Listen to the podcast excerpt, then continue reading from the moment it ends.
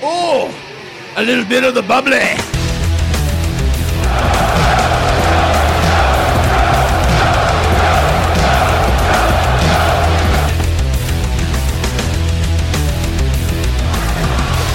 In the ring against the youngest and fastest rising star in professional wrestling today, Maxwell Jacob Friedman.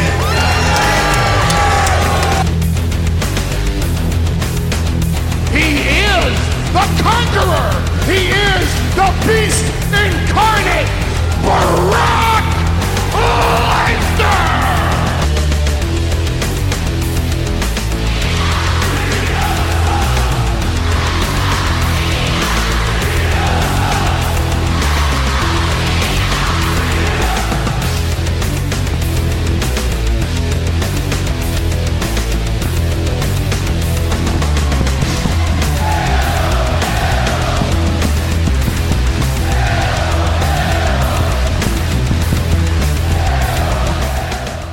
Lo tripioso es que él sigue hablando porque él, él sabe que la mayoría de lo que él dice la gente no lo entiende. Y como Sí, quiera sí. la gente lo va a repetir. Sí, sí, escucha, escucha, escuchen, cabrones. ¡Pah! ¡Miedo! ¡Miedo! Y, y cuando le metió el, el, el, el- en la esquina lo agarró y le metió, le metió el shop así que se escuchó bien duro. Y yo como, ¡ay! Diablo, bien brutal. Bueno, bueno, empezamos. Mira, nos cogió el podcast empezando a hablar aquí. Pero es que la emoción de esta semana fue grande y yo creo que de eso vamos a hablar hoy. El señor Peyot, que está aquí conmigo. Bueno, yo estoy tan y tan y tan y tan pompeado todavía. Me- mira, eso el, el evento de All Elite Wrestling fue el sábado. Hoy estamos grabando miércoles. Y lo único que yo decía a JD cuando hablábamos en la semana es como que quiero grabar, quiero grabar. Porque de Mm. verdad era que te- necesito, necesito sacar todo esto que tengo dentro de mí. Ah, yo me confundí. Yo, yo pensé que tú me escribiste No. eso después de Raw. No. Ah, Ah, bueno, eh, vamos a hablar, vamos a hablar, eh, porque hay muchas cosas que tenemos que hablar esta noche. Y yo espero que mi micrófono siga aquí, no me lo roben antes que se acabe el show. no, yo espero que no. Lo necesito. tene- tenemos ya un sospechoso de quién fue la persona que puede haber sido el que se haya llevado el campeonato de Jericho. Mm. que no está hoy con nosotros, así que. Luisito, donde quiera que tú estés, Luisito. tú vives, tú vives en Florida, tenemos, tú, tú, tú puedes ser un sospechoso de dónde está, sí. dónde está ese, dónde está ese campeonato. No, bueno, eh, lo entregaron, así que si fue Luisito, que es lo que estamos sospechando, él lo entregó, quizás, ¿verdad? Pues se atemorizó de que Jericho dijo que iba a ser el Worldwide Investigation.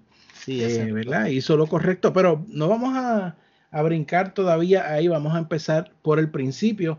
Y la realidad es que el sábado pasado, en, ah, en Fight, los que estaban internacionalmente, y en ah, VR Live, eh, se estuvo presentando el evento All Out, que viene Y siendo. y ¿Cuál es el tercero? Eh, es el, es, bueno, como compañía como tal, ellos han hecho cuatro eventos. Han sido eh, Double or Nothing, Fighter Fest, Fight for the Fallen y All Out. Ahora, eventos oficiales como tal, pay-per-views como tal, han sido estos, eh, han sido dos. Ajá. All In, pues no se cuenta All In porque aunque fue el año pasado en el mismo sitio, No, no pero ya no era All Elite Wrestling todavía. Sería So Double or Nothing. Double or Nothing, Fighter Fest, Fighter Fight for the. Fallen y ahora eh, All Out. Son entonces cuatro. cua- El cuarto evento de la empresa All Elite Wrestling, donde eh, vamos a ir sobre las luchas. eh, y para empezar este review, yo quiero decir que, que AEW lo hace de nuevo, ¿no? Eh, vemos todos los meses, o tratamos de ver todos los meses, un evento especial que sería lo que es un pay-per-view de WWE, que ya no se siente como pay-per-view desde que está en Network, honestamente, porque es una conveniencia para nosotros los fanáticos pagar una mensualidad de 10 dólares para tener los eventos a la mano. eh, pero eso a la misma vez como que yo siento que le quita un poco a, a la cuestión de que es un evento que uno paga por ver realmente. Eh, aunque está pagando técnicamente por verlo, pero tú me entiendes, no, no se siente sí, sí. como es, como es especial, además de que la- hay que ser claro, la mayoría de los eventos de WWE que no se llaman eh, Royal Rumble, eh, SummerSlam, SummerSlam, Sur- Survivor, eh, Survivor Series y Series y WrestleMania. WrestleMania, se sienten como otros Raw, otros SmackDown. excepto, claro. excepto, Money in the Bank, que creo que es el otro de esos eventos que, que es bastante, bastante bueno. Claro que, sí, yo estuve allí también. Sí, sí. bueno, este, pero vamos a All Elite Wrestling. Eh, el evento empezó con lo que es el pre-show, el buy-in, como ellos le llaman. Y en ese buy-in, pues empezó. Pero, pero, para, espera. Oye, pero no te deja hablar antes, antes, que, antes de que empiece, me gustaría escuchar tu opinión, porque no hemos, todavía nosotros no hemos hablado como tal de esto, acerca del evento como un todo, eh, y las cosas de que, las cosas cuales a veces uno no habla, como por ejemplo la, la producción, eh, tomas de cámara. Pero eh, fíjate, me gustaría dejar eso para el final, Peyor. Me pues gustaría dejarlo para el final porque quiero que a lo final pues le demos una nota, como creo que hicimos en los eventos anteriores de Oleli. Y ahí pues yo te voy a dar un poquito de lo que yo pienso de eso, eh, lo que haya mejorado, lo que haya empeorado, todo, todo lo que haya visto sobre ese aspecto. Eh, pero empezando el, el, el buy-in como tal, pues empezaron calientes. Yo no esperaba honestamente que el buy-in, porque uno, uno, espera que el evento como tal empiece, empiece fuerte, pero el buy-in casi siempre, pues uno, hay mucha gente que ni le presta atención lo que es el pre-show de WWE eh, y pues el, el buy-in, pues sí sabíamos que había unas luchas buenas, pero yo no esperaba que empezaran con el Casino Royale por, por el First Contender o la primera retadora al campeonato de mujeres, eh, ¿verdad? Que va a ser en, ya en el programa en TNT. Eh, y yo te quiero ser bien honesto. Eh, para mí, el otro Casino Royale, que fue el que ganó a Hangman Page, fue mejor. Es, esa es mi humilde opinión. no es que este haya estado malo, no es que ha estado malo, no, no me malinterpretes. Y de hecho, eh, estaba, había emoción en, el evento, pero, pero eh, la forma en que se llevó a cabo el evento, eh, no sé, no, no, me, no me llamó mucho la atención. Obviamente yo estoy molesto porque mi dentista favorita, y que no me escuche mi dentista que me atiende, pero mi dentista favorita eh, fue injustamente eliminada y yo sé lo que eso va a conllevar, pero, pero estoy molesto. Maldita sea, maldición. Habla. Ok, eh, yo, eh, yo creo que tú eres la primera persona que yo escucho que dice que el, el de hombre fue el mejor, mejor que el de mujeres. Para mí el de mujeres estuvo muchísimo mejor que el de los hombres.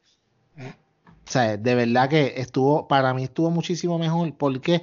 Porque tenía, la, forma en que lo estructuraron fue para mí mejor en el sentido de que pues, empiezas con Nyla Rose eh, y la pones dominante y desde el principio ya tú sabías que ella, ella iba a estar entre las últimas. No fue como en el otro que era, tú estabas esperando simplemente a ver quién salía simplemente por la sorpresa. Eh, el, la, ¿cómo te digo? El resultado final, porque no voy a ir por quién se eliminó individualmente. Sí te puedo decir que Nyla Rose eliminó a 10 personas y que Britt Baker eh, eliminó, este, creo que a 5 personas. Eso ellas fueron las dos más que eliminaron, obviamente, pues son el, el como, como decimos por ahí, el foco de la, de la, de la división femenina de AEW. Pero a mí, una de las cosas, debo decir, hubieron un par de cosas que me gustaron. Una de las cosas que más me gustó fue cuando salió el grupo de B. Priestley, que Britt Baker salió para encima de ella, como que aquí viene y le cayó arriba, pero sin ningún tipo de piedad. Me encanta, esa rivalidad me encanta porque ya tú, ya tú sabes que, que eso es una rivalidad que la van a desarrollar bien en televisión. So, ya desde el principio del pay-per-view te están diciendo, mira, ¿sabes? sí, este es como quien dice, el final del preseason, pero a la misma vez ya estamos seteando cosas para la televisión. So, ya tú sabes que esto es una rivalidad que va para la televisión desde segura. Otra cosa que me encantó fue la aparición del Joker que cuando, cuando estaba a punto de salir nosotros estábamos hablando y yo decía quién será, quién será y todos pensamos que iba a ser Tessa Blanchard, muy a tu pesar no lo fue, pero sí fue Mercedes, Mercedes Martínez que es una puertorriqueña, una veterana de un montón de años eh, en las independientes y su, el papel que ella jugó fue espectacular, super, se vio súper bien en el ring, eh, tuvo un control muy bueno del cuadrilátero, de hecho, la sentí bien, bien, bien, suelta, como que bien, se sentía como en su ambiente. Fue, me encantó su aparición. Y obviamente el final de que Nyla Rose eh, pues elimina a Britt, eh, elimina a Britt Baker con la ayuda de B. Priestley, pues mucha gente dice, ah, no me gustó ese final. A mí me encantó. Me encantó porque, primero, porque Nyla Rose yo te dije desde siempre, yo creo que debe ser una de las últimas cuatro y así mismo fue. Eh, como te digo, esto hace, sienta la semilla para una rivalidad en la televisión de B. Priestley con, contra Britt Baker, que vamos, tú sabes que Britt Baker eventualmente va a ser la campeona, eso se sabe. Entonces, si, si ellos te van a dar como que todos los favoritos vayan a ser campeones desde el principio, pues como que no tiene mucho fun. Y otra cosa que me gustó es que y en todo el pay-per-view me vas a escuchar decirlo un montón de veces, es que ellos, como te digo, yo no yo fallé muchas de mis predicciones y eso hace ver que el evento, que esta gente, esta compañía y sus eventos no son predecibles como los de WWE, que casi siempre las pegamos todas. Pero a la misma vez eh, estás diciendo que, que Naira Rose estaba desde el primer grupo y que sabíamos que iba a estar hasta lo último yo, yo la puse siempre para los últimos cuatro porque sabía que ella era una de las más dominantes, además de que tenías que ponerla, tenías que ponerla en este tipo de, de, de o sea, acuérdate, de showcase para que tú veas que ella es la, la, la tipa dominante de, de, esta división. Sí, tiene a Awesome Kong, pero vamos, Awesome Kong no va a estar apareciendo todo el tiempo. Yo considero que la, van a, la van a poner un poquito más de como atracción especial. No va a ser, no va a estar luchando más. Como Nyla Rose es, una muchacha que es joven todavía, que está empezando, necesita más proyección que lo que necesita Awesome Kong.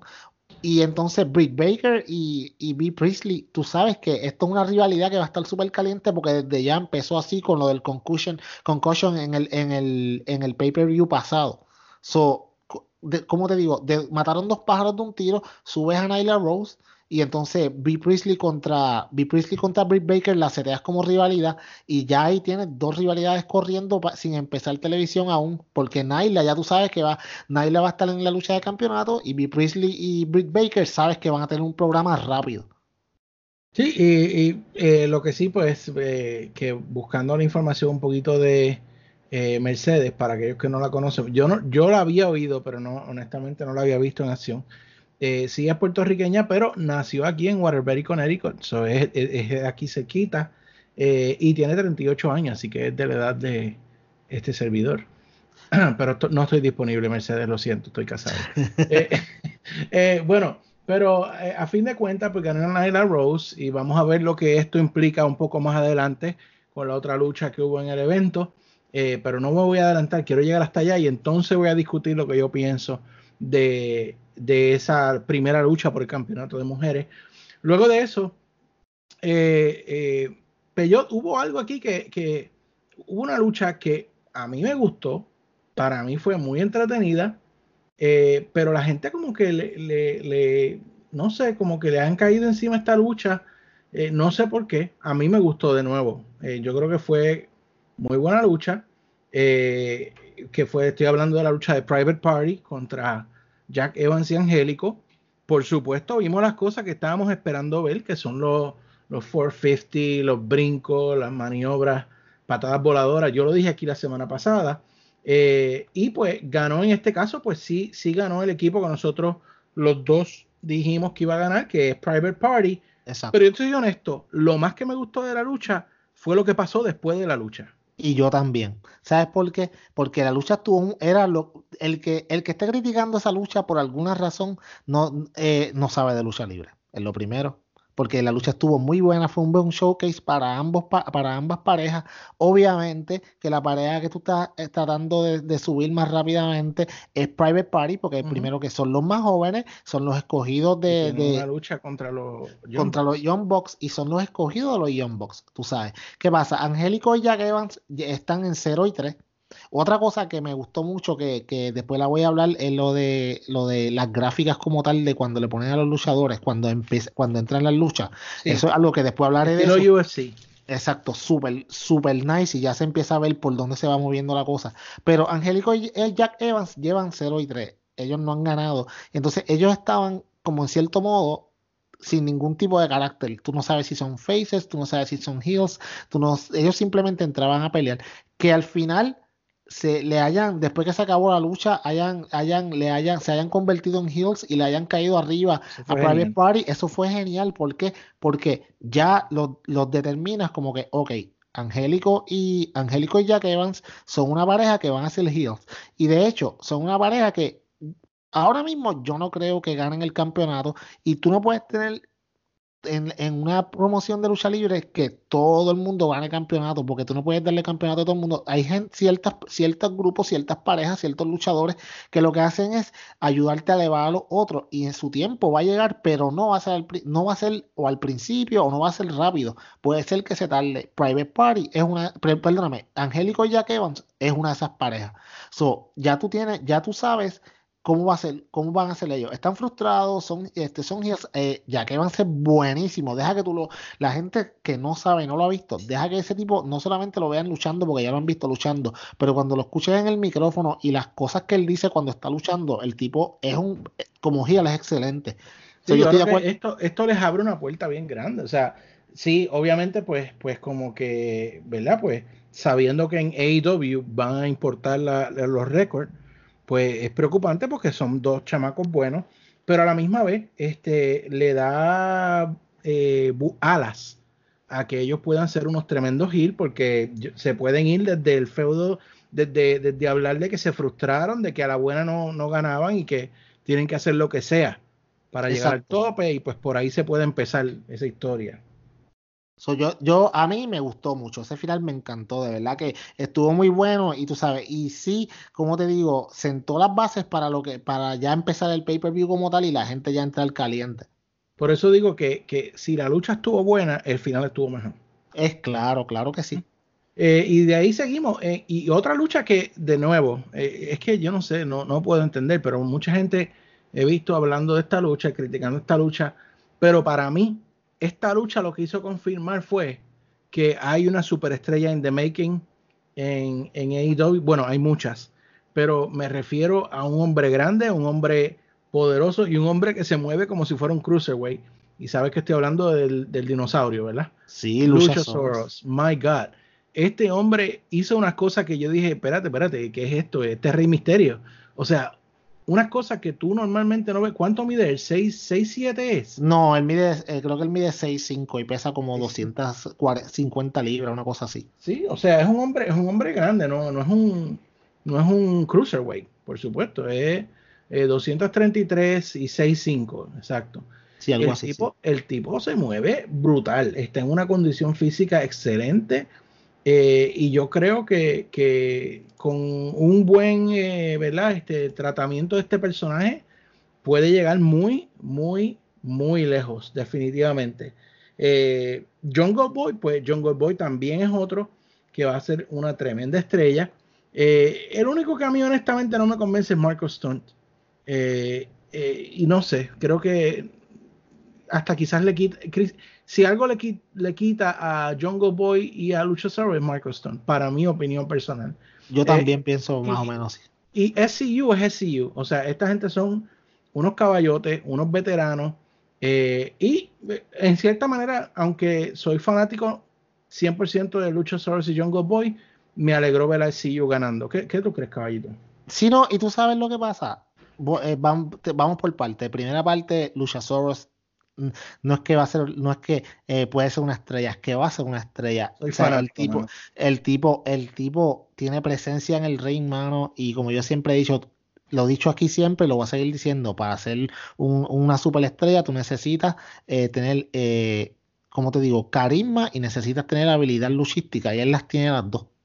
O sea, el tipo detrás de una máscara, su carisma ya se ve. O sea, el tipo entra ese cuadrilátero, mano, y él se queda con el, con, con el, con el evento, se queda con que la. sale en la entrada. Desde que sale en la entrada, todo el mundo. O sea, la forma en que se mueve, hasta la forma en que camina, que tú lo ves tan grande así como con los brazos así ah, bien yo creo que más alto, imagínate. No, el tipo es, eh, no es solamente eso, es, la agilidad que él tiene en el ring. Eh, en una creo, me, acuerdo cuando hubo un spot que eh, entraron, que entraron los tres de SU y él agarra a uno de ellos por la mano y a los tres le da diferentes tipos de patadas que yo digo como que este tipo puede hacer, mano, y el tipo lo hacía ver tan natural o sea, como te digo, otra, otra, Ahora, Jungle Boy, mano. Jungle Boy, su habilidad, mano, ese, ese, ese chamaquito tiene 21 años.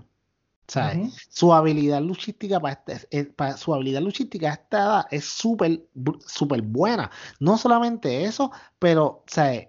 el tipo, mano, hay que bueno, era hijo de Luke Perry, el tipo es un linding, tú sabes, es bien joven, le llama la atención a los niños, es bien importante que tú tienes que también, mucha gente, ah, 18 a 34, y eso está bien, pero también tú tienes que tener cosas que le gustan a los nenes, porque a los, a los niños también les gusta la lucha libre. Y, y Jungle Boy es un, una, un Jungle Boy y, y, y Lucha Sour son un grupo, ellos dos juntos, que, que, que llaman la, le llaman la atención a los niños, exacto.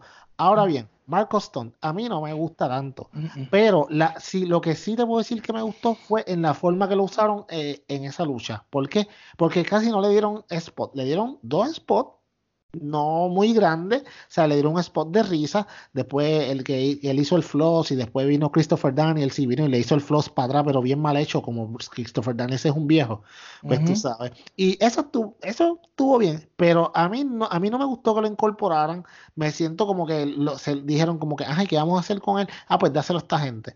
Y yo considero que la, en una pareja como tal de Lucha Soros y Jungle Boy pueden llegar bien lejos en el, en el Tag Tournament.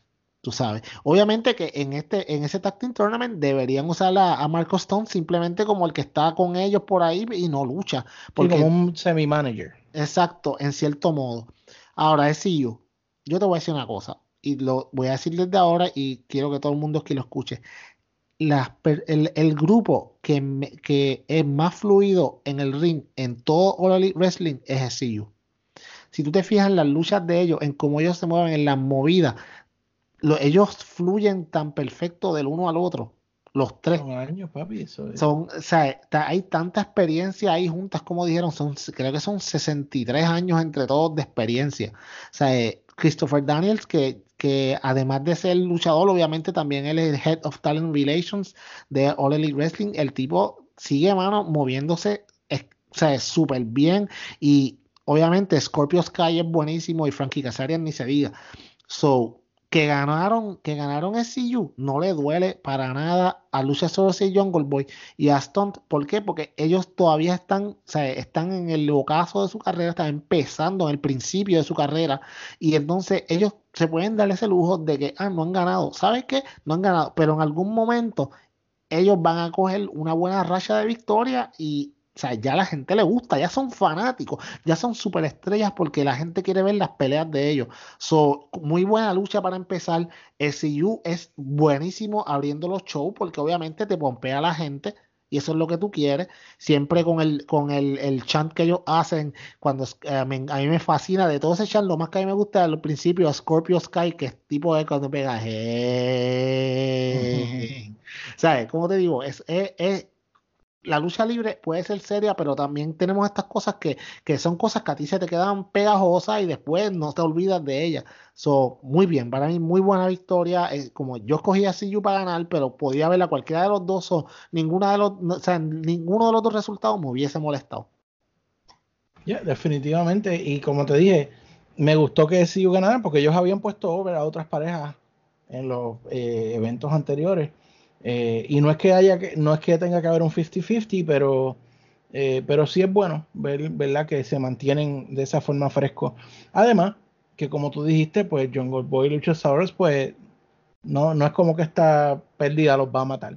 Y no, y la experiencia, la experiencia también es bien importante. Y a lo último, SCU los puso, los, puso over también, los, les levantó las manos y todo. Es claro, es claro, y ellos saben que hay una superestrella ahí y su trabajo es ayudarlo. Porque acuérdate, en esta compañía todo, eh, todo el mundo está tratando de ayudar a todo el mundo a echar para adelante, no es como que están tratando de alarse por los pelos. Yep. Eh, luego de eso, eh, pues ya como tal, este, pasamos a la lucha, que honestamente me, me pareció raro que estuviera en este orden no me molestó. Eh, creo que quizás fue la mejor decisión, que, que, pasamos a la lucha de, de Pac contra Kenny Omega. Aunque honestamente, quizás sí el resultado me, me, sorprendió. Yo hubiese, como yo te dije la semana pasada, yo esperaba que fuera algún tipo de, de o descalificación, un draw, como para protegerlos a los dos. Pero no, se la dieron limpia a Pac. ¿Qué tú crees, Peyot? Wow. Yo, yo no me esperaba que esta fuera la segunda lucha de la noche. de hecho, nadie se lo esperaba. Cuando pusieron lo de Kenny Omega, yo dije como que espérate, ¿qué pasó aquí ahora? Eh, una cosa, el tema de Pac casi no se escuchaba, son, no puedo decir si es bueno o malo. Eh, pero, como te digo, la lucha estuvo buenísima. No voy a decir cuál fue la lucha de la noche hasta el final, lo cual para mí fue la lucha de la noche, pero sí puedo decirles de ahora que esta para mí fue una de las mejores luchas de la noche. Y como te digo, eh, el que ganara Pac y ganara de esa forma te hace dos cosas. Primero, automáticamente, acuérdate, Kenny Omega es el darling de, de las independientes el darling de All Elite Wrestling, o sea, el luchador que todo el mundo considera el mejor, uno de los mejores del mundo, si no el mejor, está obviamente entre los top 5, pero como te digo, el que venga a Pac sin ningún tipo de preparación y no solamente le gane, sino que lo rinda, te hace dos cosas, te pone a Kenny Omega a luchar desde atrás para hacer un arco de redención poco a poco, ir a empezar a subir y volver a ser el Kenny Omega que era. Ya esto es una historia. Te pone a Pac como automáticamente como que, ¿sabes? El heel más heel de los heels, porque tú dices como que, mano, este tipo llegó y de la nada le ganó a Kenny Omega y lo rindió en el ring. O sea, ni lo rindió, simplemente lo noqueó. Porque él no lo rindió, Kenny Omega nunca se rindió, él lo noqueó. peor todavía, he passed out. ¿Sabes? Y es, y es increíble, una lucha buenísima wow, mano, qué bueno es Pac, de verdad. y déjame decirte, pasar una lucha que no tuvo build-up, realmente no tuvo nada de build-up porque yo esperaba que por lo menos Pac hiciera alguna promo antes del evento y eso no yo pasó. También, yo también. Eh, pero la lucha estuvo tan buena que eso no impidió que la gente estuviera metida en la lucha. Tú podías oír el público eh, metido en la lucha. Yo estaba metido en la lucha. Eh, estos dos son dos generales del ring y a mí me pareció muy buena. Eh, sí, establece a Pac dentro de AEW con, el pie derecho, como dicen. Eh, y ahora pues lo veremos en ese personaje que él tiene, que es este bien, ¿cómo se dice? El bastardo, un bastardo. Sí, el bastardo, pero, pero que, que se la echa, como es bien hechón, bien. Sí, sí. Sí, que, que nadie puede conmigo y sabrá Dios cuántas veces lo veremos o qué racha le van a dar para empezar en AEW. De eso hablamos ahorita porque sí, después del programa hubieron unas cuantas cositas que pasaron y hablamos de eso ya mismo. Ok, y entonces luego tuvimos la lucha, el Cracker Barrel Match. Ay, Dios mío. de Jimmy Havoc, Joey Janela y Darby Allen. Y esto, o sea, me trajo recuerdo del tiempo de Mick Foley con ECW este, o en Japón cuando ponían el ring con, eh, en vez de cuerda tenía alambre de púa. Ese tipo de, lucha para mí fue esto. Eh, me pareció fuera de, este mundo cuando amarraron a, a, a la silla con y le metieron las tachuelas en la boca maldita. ¿Qué, qué clase de anormal. Esto es una normalidad bien bruta. sea. Tú, sabes, tú, sabes, tú sabes lo, a mí, lo que a mí me gustó, y disculpa que te interrumpa, algo que sí a mí me gustó es como que, tú sabes que casi siempre en las luchas alcohol, como que cogen esos baldes de, aluminio bien, bien porquería que se dobla de nada y lo tiran al cuadrilátero. Aquí no habían esos baldes, aquí estaban los baldes de Cracker, Barrel, que fue una idea brillante, pues, o sea, ah, está sponsor por, por, Cracker Barrel, se llevaron los barriles y tú sabías que algo venía con esos barriles y, de verdad que, wow. Pero dime, dime, háblame más porque para decirte ya. No, no, es que hubo tantos momentos, eh, ¿verdad? En esa lucha que honestamente sería eh, injusto que, los nombre todos. No puedo nombrarlos todos, pero de las cosas que sí me llamaron la atención, además de lo que mencionaste de los barriles, eh, la patineta con tachuela que trajo Darby Allen al ring, eso estuvo brutal. El flip que hizo Darby Allen hacia afuera, eh, que cayó en el barril, no había nadie, el ah, barril estaba encima de, las escaleras, era, ¿verdad? Sí, él está encima de la, estaba encima de, las escaleras para entrar, entonces él hizo el coffin y se tiró con el balde y, Jimmy Havoc se había movido y cayó directamente, ahí, de ahí él salió fuera de combate, lo cual, tú sabes que, bueno, es bien pocas veces que tú puedes decir que usan un poco de psicología y de realismo como tal y lógica en una lucha de alcohol. Porque cuando él cae ahí, que barata el balde, cae, él, se, él nunca más recuperó. Ya él salió de la lucha, con lo cual, si tú lo piensas de una forma lógica, si tú haces una normalidad como esa, eso es lo que te va a pasar. O sea, no te va a pasar otra. No es como que, ay, me tiré de un balde, me baraté la espalda, pero ay, voy a seguir. O sea, no, no, mano, fuera de combate.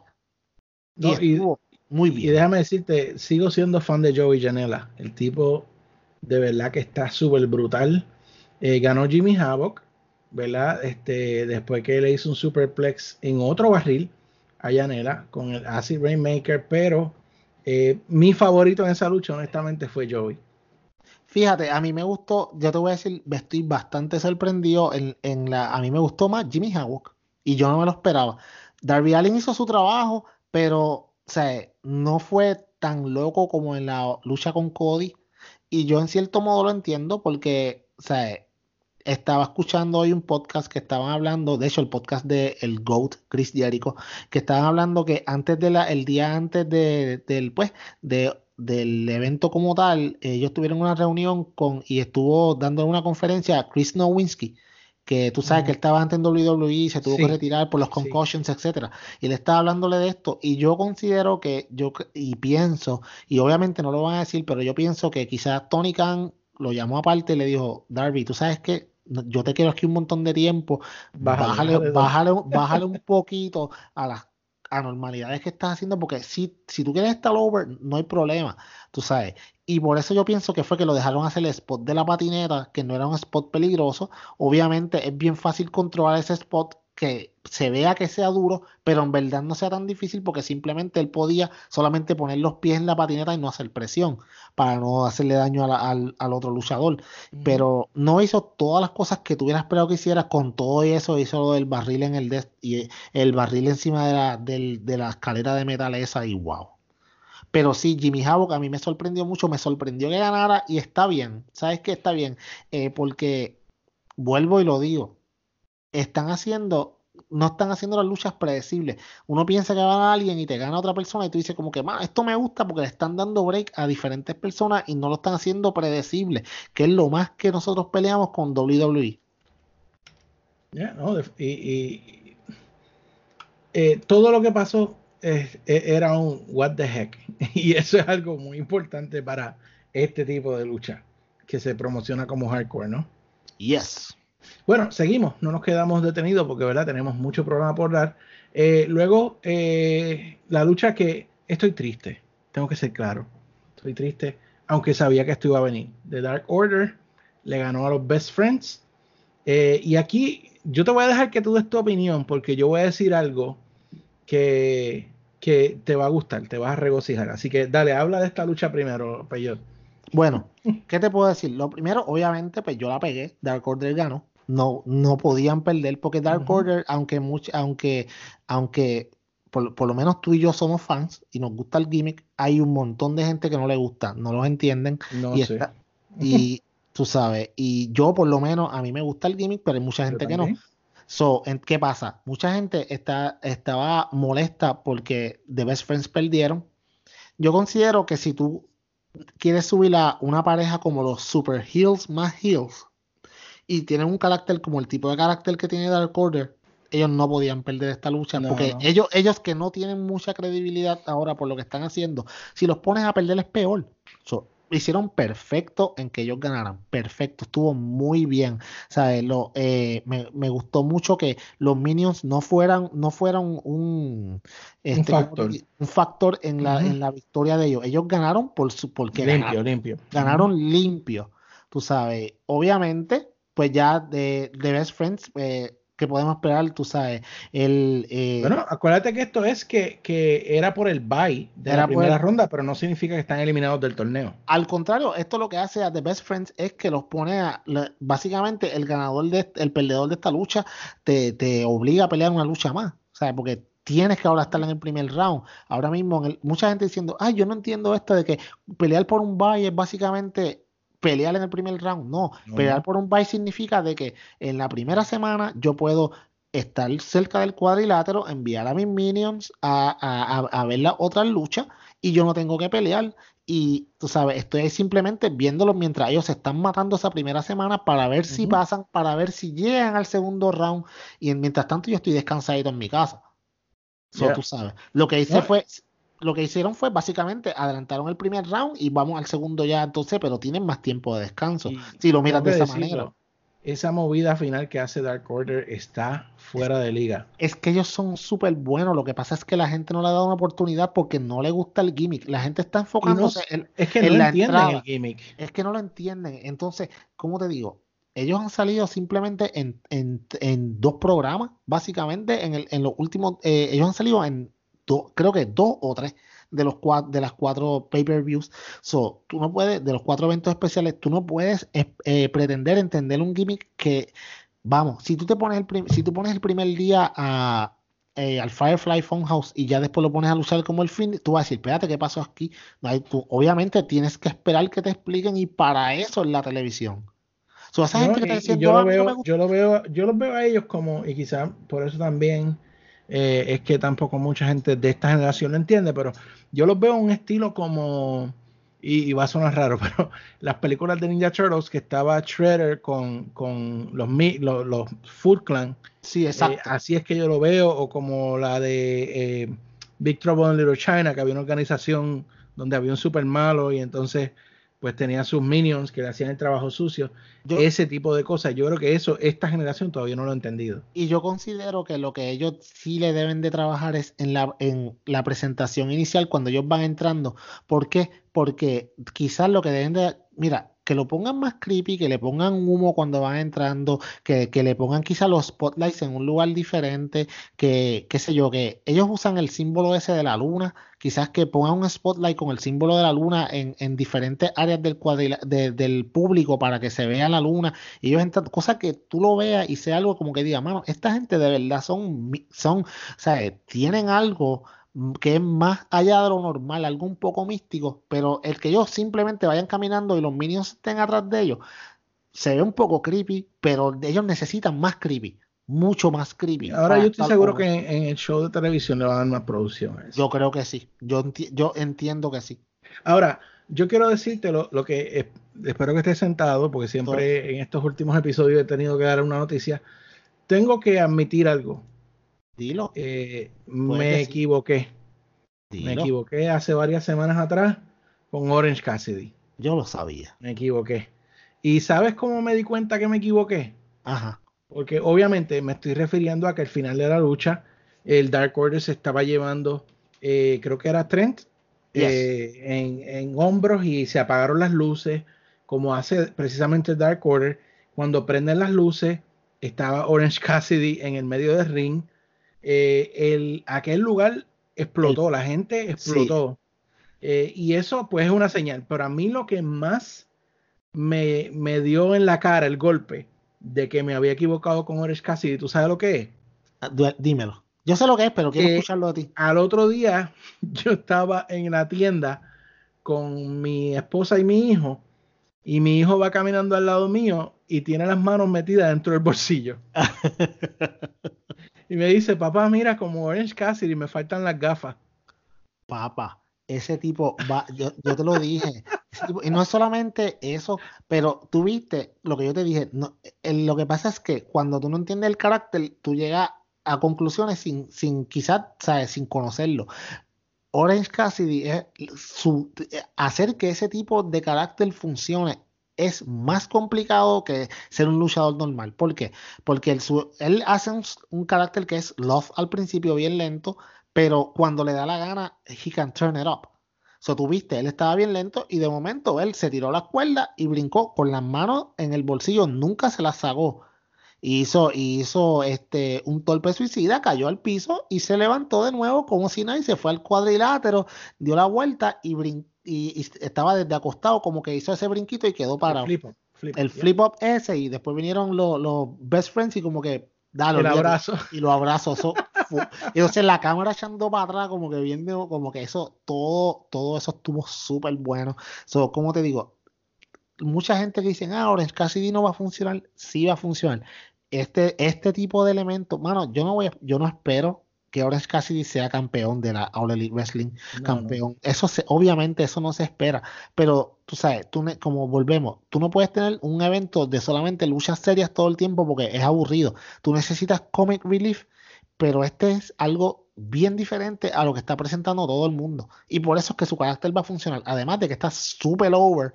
Y cuando, como te digo, cuando este, esta primera gente que está yendo a, los primeros shows son marks de All Elite Wrestling.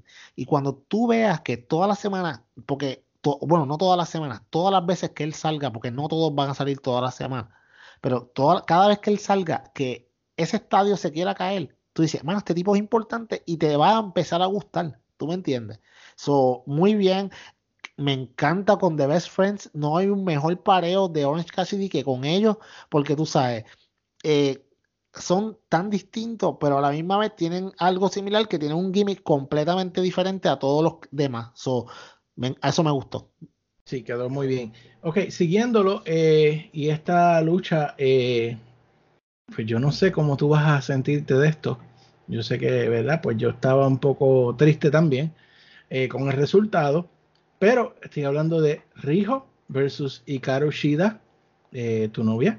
Eh, y donde Rijo nos sorprendió a todos, porque ese no era nuestro pronóstico la semana pasada, ¿no? No era nada mi pronóstico. Yo no lo esperaba jamás. Y máximo con que tú nos explicaste aquí que solamente le queda una lucha, que vendría siendo la lucha del campeonato.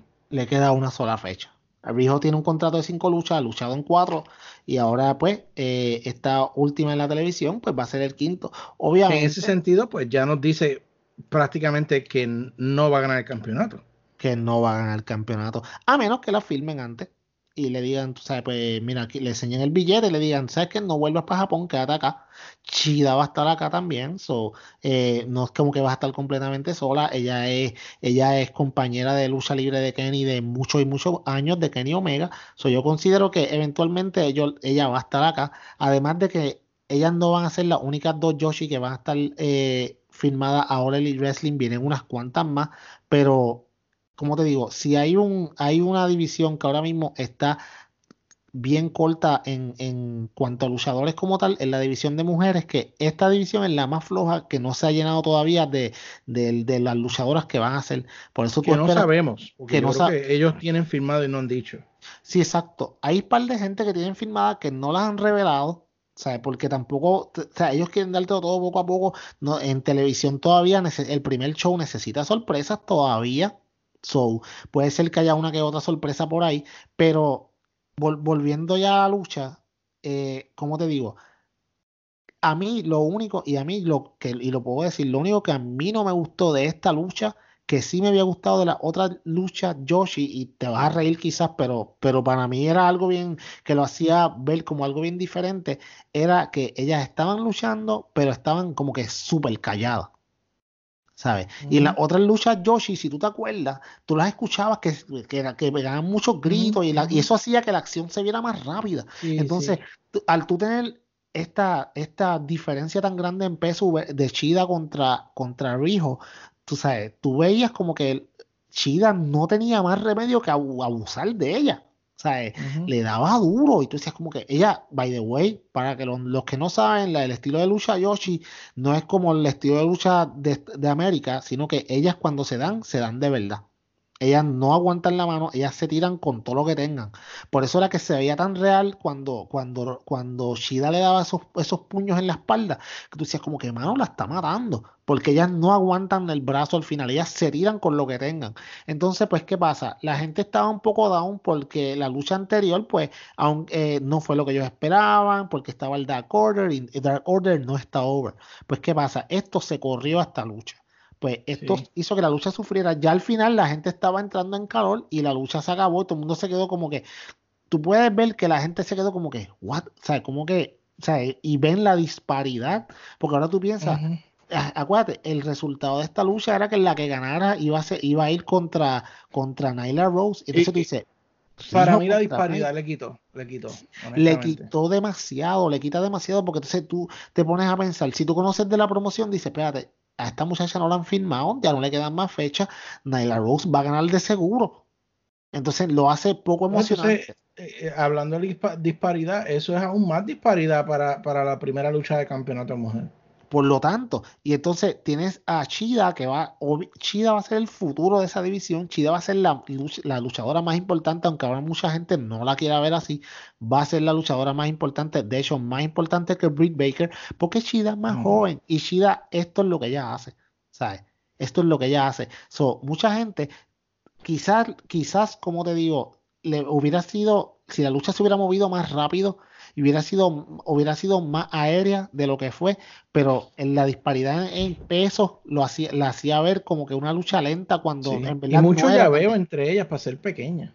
Exacto. Por eso mismo. Y a mí me decepcionó mucho. No me, el resultado me decepcionó. La lucha no, porque yo tenía una idea de cómo podía ser. Lo que no me gustó era que yo no las escuchaba. Y eso es un staple. Si tú te pones a ver Stardom, tú escuchas activas que no se paran, que no paran de gritar, hermano, y eso está súper eso está súper cool porque lo hace la lucha como que más interesante. So, en ese aspecto sí no me gustó, pero y hasta ahora podemos decir que este fue como que el, bajoncito de la noche. Para mí fue el bajón y obviamente más que perdió mi novia, eso me puso muy triste. Muy triste. Pero si estábamos tristes, estábamos en baja, aquí nos pusieron un petardo, un, un fuego artificial y subimos hasta arriba si no me equivoco, tú me corregirás. Oh, Pero esa lucha de Cody y Sean Spears quedó excelente. Bueno, hubiesen sus cositas, ¿verdad? No puedo decir excelente, pero fue muy buena. Fue una lucha muy buena donde se vio tecnicismo, se vio un poco de hardcore, se vio este, un poco de, de rapidez en la lucha también, se vio interferencia eh, tanto de Blanchard como de, eh, eh, ¿cómo es que se llama? Aaron Anderson. y estuvo ese suspenso durante toda la lucha que trajo en JF a, la lucha, porque todos estábamos esperando que JF traicionara a Cody. Y inclusive al final nos hicieron un tease de eso. Cuando cogió la silla. Que no llegó a pasar, pero ese tease que no llegó a pasar, para mí fueron los Riders diciendo, sabemos que esto es lo que ustedes creían que, que iba a pasar, pero no today. Y, y, y, eso es lo me, volvemos a lo mismo. Nosotros pusimos a Sean Spears a ganar. o sea, y ellos nos sorprenden. Eso es lo esto. Es, por eso es que nosotros estamos tan pompeados con esta promoción. Porque ellos nos sorprenden. Ellos no nos, ellos nos ponen a pensar de una manera y nos las cambian y nos las hacen ver de otra para que tú digas como que, wow, mano, esto yo no me lo esperaba. O sea, yo, primero que nada, lo, de, de todo lo que pasó en esa lucha, lo más que a mí me sorprendió, y prepárate, que no te lo vas a esperar, fue como Tolly Blanchard se movía en el cuadrilátero y afuera. Tolly Blanchard es un mastermind, mano. Tú lo veías el tipo cuando se, cuando lo de la correa, que le quitaron la correa, le quitaron la correa y él se, y él cogió y se quitó la de él y se la dio por el lado. A Eso me acordó tanto a la, a, la, a la, lucha libre de, los de los mediados y finales de los 80, por lo principios de los 90, brutal ellos vienen de esa época. O sea, ellos vienen de esa época. Entonces, ahora. Exacto. Y él le dio como que toma esta correa y métele. Le metió dos fuetazos a Cody. Cuando le dio el tercero, que Cody se para de momento. Me evocó tanto a cuando Juan le estaban dando que le hacía el you. O sea, como que brutal. Entonces, él le empieza a dar con los puños, igual que hacía Dusty Rhodes. Y después coge y como que hace la vueltita con las manos. Y, exacto. Y se agaja, y se agaja pues allá abajo. Y como que después le ve eso brutal. Sea, y no solamente eso, pero, como te digo, me gustó también que si tú te fijabas y si te acuerdas de la lucha, piensa en que MJF como, como eh, la persona que estaba ayudando a Cody no era muy efectivo. Si tú lo veías, nunca estaba donde se supone que estuviera. Y entonces, ¿a qué juega eso? Eso juega a su poca experiencia versus un tipo como Tolly Blanchard que tiene años y años y años de experiencia, hace ver a MJF como un novato tú sabes, como un chamaco que en una lucha tan importante, quizás Cody podría haber pensado, de, no debía haberte cogido a ti. Por eso fue que al final cuando, cuando sale Arn Anderson, que o viene bajando mano, pero como parecía un toro, y entró y le, entonces le hizo, eh, le hizo la llave a, a Sean Spears.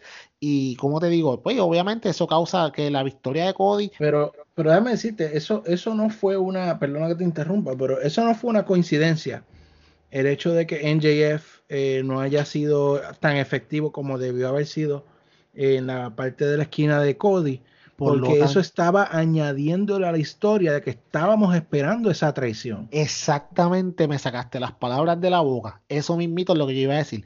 Su efectividad se debía a que quizás todo el mundo está esperando en que, ¿sabes qué? En cualquier momento este tipo va a venir y va, ¿qué va a hacer? Lo va a traicionar, lo va a traicionar, lo estoy esperando. O sea, de hecho, cuando se acabó la lucha, yo, él estaba con la silla en la mano, yo dije, mano, yo estaba esperando el momento que le diera el sillazo. O sea, yo decía, no, le va a dar, le va a dar, le va. De hecho, tú y yo estamos, yo como que tú me, yo creo que yo lo dije la semana pasada. Yo dije, lo va a traicionar, lo va a traicionar. Y, ¿sabes qué?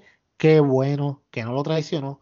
¿Por qué? Porque, como te digo, eventualmente este va a ser el feudo que va a definir a NJF como el biggest heel, tú sabes, y tú no puedes darlo ya tan rápido en la luz, tú no puedes tirar todo la casa por la ventana porque tienes televisión y tienes que tener cosas para desarrollar en televisión. Y no va a haber algo más exquisito que ver cómo esto se va desarrollando poco a poco. O sea, y esto te va a envolver no solamente a Cody, a MJF, a Tolly Blanchard, a Sean Spears, eh, hasta Brandy en algún momento. O sea, estamos hablando de que estás envolviendo a un montón de gente en esta el misma Nightmare Family, como dicen. El Nightmare Family como tal, exacto. Y eso, y eso me gusta porque, aunque, eh, como te digo, este muchacho, eh, Sean Spears, perdió, no se vio mal en la derrota. O sea, él, no, él, él, no le dolió esta derrota como yo pensaba que le podía doler. ¿Por qué? Porque, como estaba diciendo Jericho hoy, sea, cuando tú tienes estos heels tan grandes, que tú los quieres ser grandes heels y estás empezando, tú no puedes darle ya desde el principio la victoria, porque entonces no, no da gusto. Tú tienes que pues, dejarlos que ellos se sigan desarrollando y que tú le sigas cogiendo odio y más odio. De hecho, hablando claro, es más fácil justificar una derrota de un heel que de un. Que de siempre. Un que de un eh, face, porque el heel siempre va a tener una excusa. Y no es eso, las victorias aquí cuentan. Eso es bien importante que, la, que tú bregues con las victorias y las derrotas, porque aquí cuentan. So, yo considero que eso estuvo muy bien hecho, eh, buenísima la lucha, la emoción por las nubes, de verdad que estuvo súper brutal, me encantó. Sí, y si algo, si algo yo sí quiero criticar, y esto es parte quizás de lo que te dije que vamos a hablar, hace esto porque es algo importante y es que yo había visto, específicamente en, la parte de la entrada, yo había visto eh, a Farrow entrar al ring varias veces en diferentes lugares, pero en esta ocasión lo vi asustado y de hecho en la conferencia de prensa le preguntaron a Tony Khan y fue que tiraron unos fuegos artificiales cuando Farrow estaba afuera, lo que agitó y asustó al perro. Y por eso es que ellos tuvieron que tratar de calmarlo eh, y eso no se supone que hubiese pasado. Y eso es un error técnico, pero le, le causó ¿verdad? como un daño quizás en la entrada porque pues el perro estaba inquieto y, es, y es, se entiende, es un animal, o sea. Exacto. Y él no está entrenado para. Y, fueron más por lo cuando tiraron los fireworks, que de hecho se supone que no los tiraron y los tiraron. Eh, yo entiendo que esos fireworks deberían eran para el final de la lucha y fue un error que los tiraran al principio. El perro se veía bastante asustado. O sea, como dijo Tony, esto no va a volver a pasar nunca más. Tú sabes. Como que hay animales tú no puedes tirar, tú no puedes tirar algo así. El, el, perro que se, el perro que se quede para videitos de YouTube y cosas donde está controlado no hay problema, pero no, no esperen verlo más nada. él, él, había entrado anteriormente, lo que pasa es que es eso, fueron los, los fuegos artificiales. Sí, exacto. Lo que, lo que le causaron esa inquietud. Bueno, ya casi estamos terminando, Peyor, con um, All Out eh, y quedan dos luchas. Eh, y qué difícil es ser breve con clásicos. Sí, es que es difícil, es complicado. Bueno, yo voy a empezar esto de la mejor manera que, que puedo hacerlo. Ustedes saben, el que lleva oyendo el podcast ya sabe quién es mi luchador favorito de todos los tiempos. El que no lo sabe, pues se lo voy a recordar. Es el señor Scott Hall, bien conocido como Razor Ramón. Eh, y tengo que ser honesto, el personaje de Razor me encantó desde la primera vez que lo vi. Eh, y una de las cosas que cimentó ese amor por Razor Ramón, por Scott Hall, como usted le quiera llamar, fue las dos luchas clásicas que él tuvo con el señor Shawn Michaels por los campeonatos intercontinentales. La primera más que la segunda, pero, pero eh, las dos fueron buenas. en, en, una escalera la lucha en escalera por el campeonato intercontinental. Y para mí, para mí, aún con las luchas de Edge y los, y los uh, Hardy Boys y, y los Dudley Boys, todas esas luchas fueron muy buenas, pero ninguna había sobrepasado la original lucha de escalera de Razor y Shawn Michaels hasta el sábado pasado. Hay que ser claro, y esto suena como un big praise, pero para mí así lo es. Yo, o sea, esta, esta lucha de escalera de la muerte a mí me tuvo al borde de mi silla toda la lucha. O sea, no hubo un momento que yo pudiera mirar fuera del televisor. Te soy honesto. Eh, eso fue algo tan brutal. Esta, estos movimientos que de hecho todavía eh, yo he puesto varios eh, en la página de los movimientos que la misma AEW ha puesto y TNT en Facebook y hay gente reaccionando, gente que no logró ver la lucha porque mi hermano, estos fueron unos riesgos fuera de serie. Este, pero dile, dile, hay algo. Mira, el Canadian Destroyer de Penta a Matt Jackson desde, desde la escalera hasta, hasta, la, hasta la mesa aquella. Oh, wow, mi pana. Mira, eso que tú dices de que, de que son palabras bien grandes porque desde que tú y yo hablamos de lucha libre, tú siempre me has dicho que eso era lo más, esa lucha para tirar lo máximo y que algo la haya sobrepasado es como que wow. Y como te digo, es como es, es sí es como tú dices, yo esa esta lucha Mira, yo, yo tuve serios problemas para ver este, este evento porque tenía, tenía problemas. De hecho, todavía tengo problemas en mi casa con la internet. Eh, gracias a la compañía. No pude tampoco ver ni Ronnie SmackDown, pero ya hoy lo arreglaron. Ya, después que pasaron. Pero bueno. Eh, la cosa es que yo no estaba, yo no estaba, no, yo tuve que verlo desde mi teléfono celular. Y, como te digo, yo no me podía despegar. Y el, cuando Nick Jackson va a brincar desde la escalera hacia las dos mesas que estaban afuera. Ay, Dios mío. a mí se me salió el corazón. Cuando él brinca y una sola de las mesas se rompe y él le dio con la. porque, se es que el pie se le quedó atascado en la soga. y exacto. Y entonces cuando eh, él cayó mal y la cara cayó en la segunda mesa. Ay, Dios mío. Yo dije, mano, este, este tipo se mató. Bueno, todo el mundo se quedó como que, oh, este tipo se murió.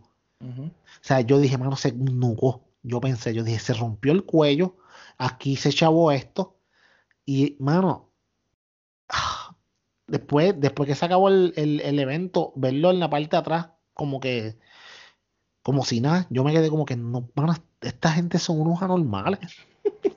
Bueno, ellos mismos lo dijeron después en las entrevistas, esta va a ser la última lucha que hacemos así en nuestra vida, pero como te digo, wow, y las esposas salieron diciendo que, ellas no querían ver a sus esposos haciendo eso otra vez. No, mano. Y entonces, otra cosa, otro spot que estuvo terriblemente brutal fue cuando Matt Jackson le quitó la careta a Penta. Diablo. si algo, si algo a mí no me gustó fue esa, fue esa parte, honestamente. Tú sabes lo que pasa, que a, a mí al principio yo me molesté un montón de gente, porque la gente pegaron a darle U a The John Box bien brutal. Pero, pero, ¿qué pasa? Eso le añadió más todavía a la lucha. Porque entonces cuando él vuelve con la escalera, cuando, cuando Pentagon Junior vuelve con la escalera, con la, con la, después que le dieron la máscara otra vez, que él volvió, papi, ahí entonces fue que él le hizo el Canadian Destroyer, etcétera, etcétera. Él volvió con lo malo adentro. Porque eso es lo peor que tú le puedes hacer a un luchador mexicano. No, y eh, otro spot, y es que si seguimos diciendo spot, vamos a tener que decir toda la lucha, porque de principio a final estuvo brutal pero cuando habían escaleras y mesas en los dos lados del ring y entonces había uno de los Lucha Brothers ah, sí. con uno de los Jackson en un lado y, el, uno de los Jackson con el otro Lucha Brother y los dos hicieron lo mismo en los dos lados. Eso estuvo Eso bestial. estuvo bestial. Y mucha gente diciendo, ah, mucha, he escuchado un par de críticas, ah, estas luchas son tan coreografiadas. No es que sean luchas coreografiadas, es tú tener la fluidez de hacer todo este tipo de movidas sin fallarla o si sin lastimar a nadie. sin lastimar a nadie, protegiendo a tu oponente en todo momento y a ti también y lucir también en televisión. O sea, en algún momento yo pensaba, mano, otra vez de Lucha Brothers contra John Box, qué aburrido. Lo, ese fue el peor pensamiento que yo he tenido en mucho tiempo, porque esta lucha, como yo te digo, yo estaba también en la esquina de mi silla, yo como que, mano, esto se, se, van a matar, se van a matar. Cuando esta lucha se acaba, y como que yo me, o sea, la gente no sabe lo que acaba de presenciar. Yo pensaba. Esto era algo brutal. No, y si eso fuera poco, o sea, tras que nos dan este clásico de lucha libre, esto, este definitivamente no solamente de escalera, every kind of match, de cualquier tipo de lucha es uno de mis favoritos instantáneamente.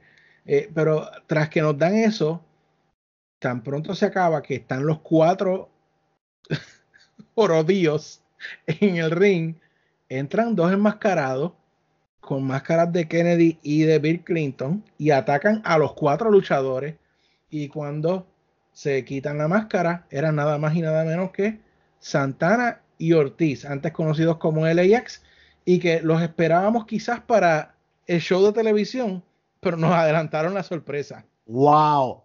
O sea, cuando, cuando ellos salieron, yo decía, ellos tienen que ser estos dos, porque no hay nadie más que yo pueda esperar.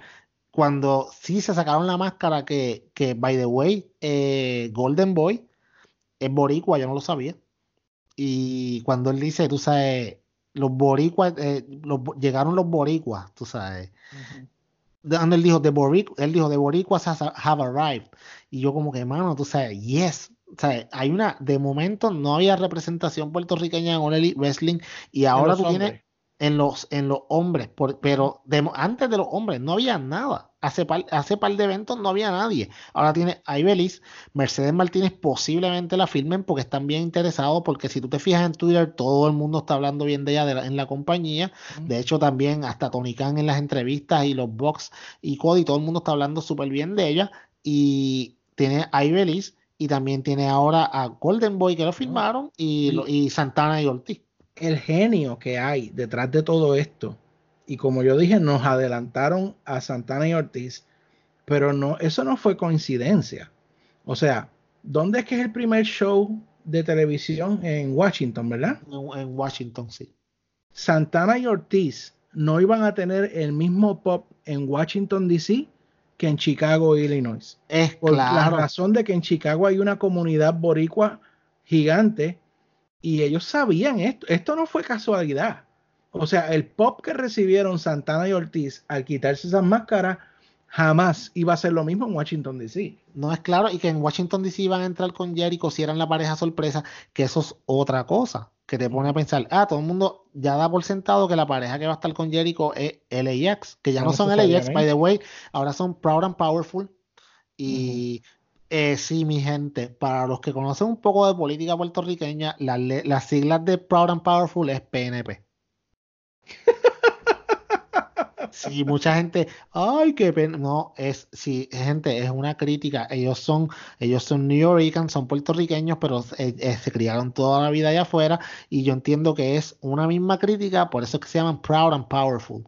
So, para los puertorriqueños que están escuchando esto, no se pongan chango, ay, que esto no, eso es un, solamente es una, es una, es un tipo de burla y a mí me gusta el nombre, no podían seguir usando LAX porque LAX es un trademark de Impact y Impact no iba a dejar que se llevaran ese nombre. Pero sí, mano, me pompié tanto y como tú dices, que, que, no necesariamente sean los partners de, de, Jericho, porque como vimos en este evento, hay otras parejas que, que se fueron ahora a hacer este heels. Exacto. So, ah, puede, puede pasar cualquier cosa todavía. Pueden pasar otros más que ya aparezcan, que no están en el roster. Sí, no, pues hay mucha gente, by the way, y ya adelantándonos un chispirito más, pero yo sé que vamos a la última lucha, pero para que vayan pensando un poquito, le den mente a esto, el pay-per-view que se llama Full Gear, y volvemos. Antes de que critiquen, ay, qué porquería de nombre. Si ustedes vieran bien The Elite, Full Gear es un joke que siempre estaban haciendo a Hangman Adam Page, que es de quien vamos a hablar ahora. So, no piensen como que, ay, ese nombre es tan porquería. Si usted viera la serie, sabe por qué le pusieron ese nombre al evento. So, fue por eso, no es porque quieran hacer algún tipo de, de, de, de, de, ¿cómo te digo? De, de, de ay Dios mío, cuando se juntan con algún tipo de junte con la, con la franquicia de Gears of War o cualquier charrería de esas que he leído, que estaría súper cool. Una colaboración, una colaboración. eso, una colaboración. Gracias, muchas gracias. Ahora, si esa lucha fue excelente, si algo yo tengo que decir de esta que viene ahora, es que el hecho de que ese clásico fuera antes que la lucha de campeonato, quizás se dio la expectativa bien arriba. Sí, mano, estaba bien complicado poder es, Es difícil ir después de esa escalera de la muerte.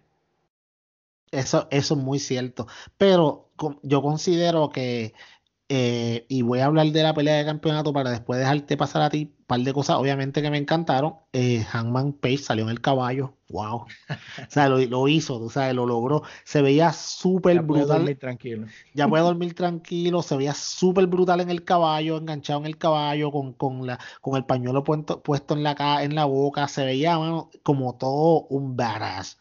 Tú sabes, y eh, pues Chris Jericho, pues él es el GOAT, él es el mejor, yo no, no tengo nada más que decir de él porque él es el mejor luchador.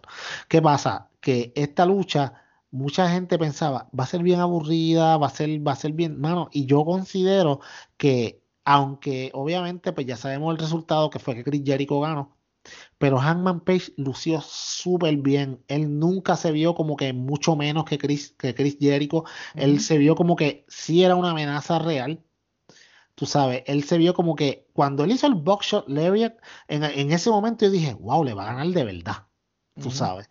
Y, y estuvo súper, súper, el resultado fue no el que yo esperaba que pasara, pero ahora que lo veo de una forma lógica, pues obviamente, tú sabes, Chris Jericho es alguien que te da, alguien que te da tanto.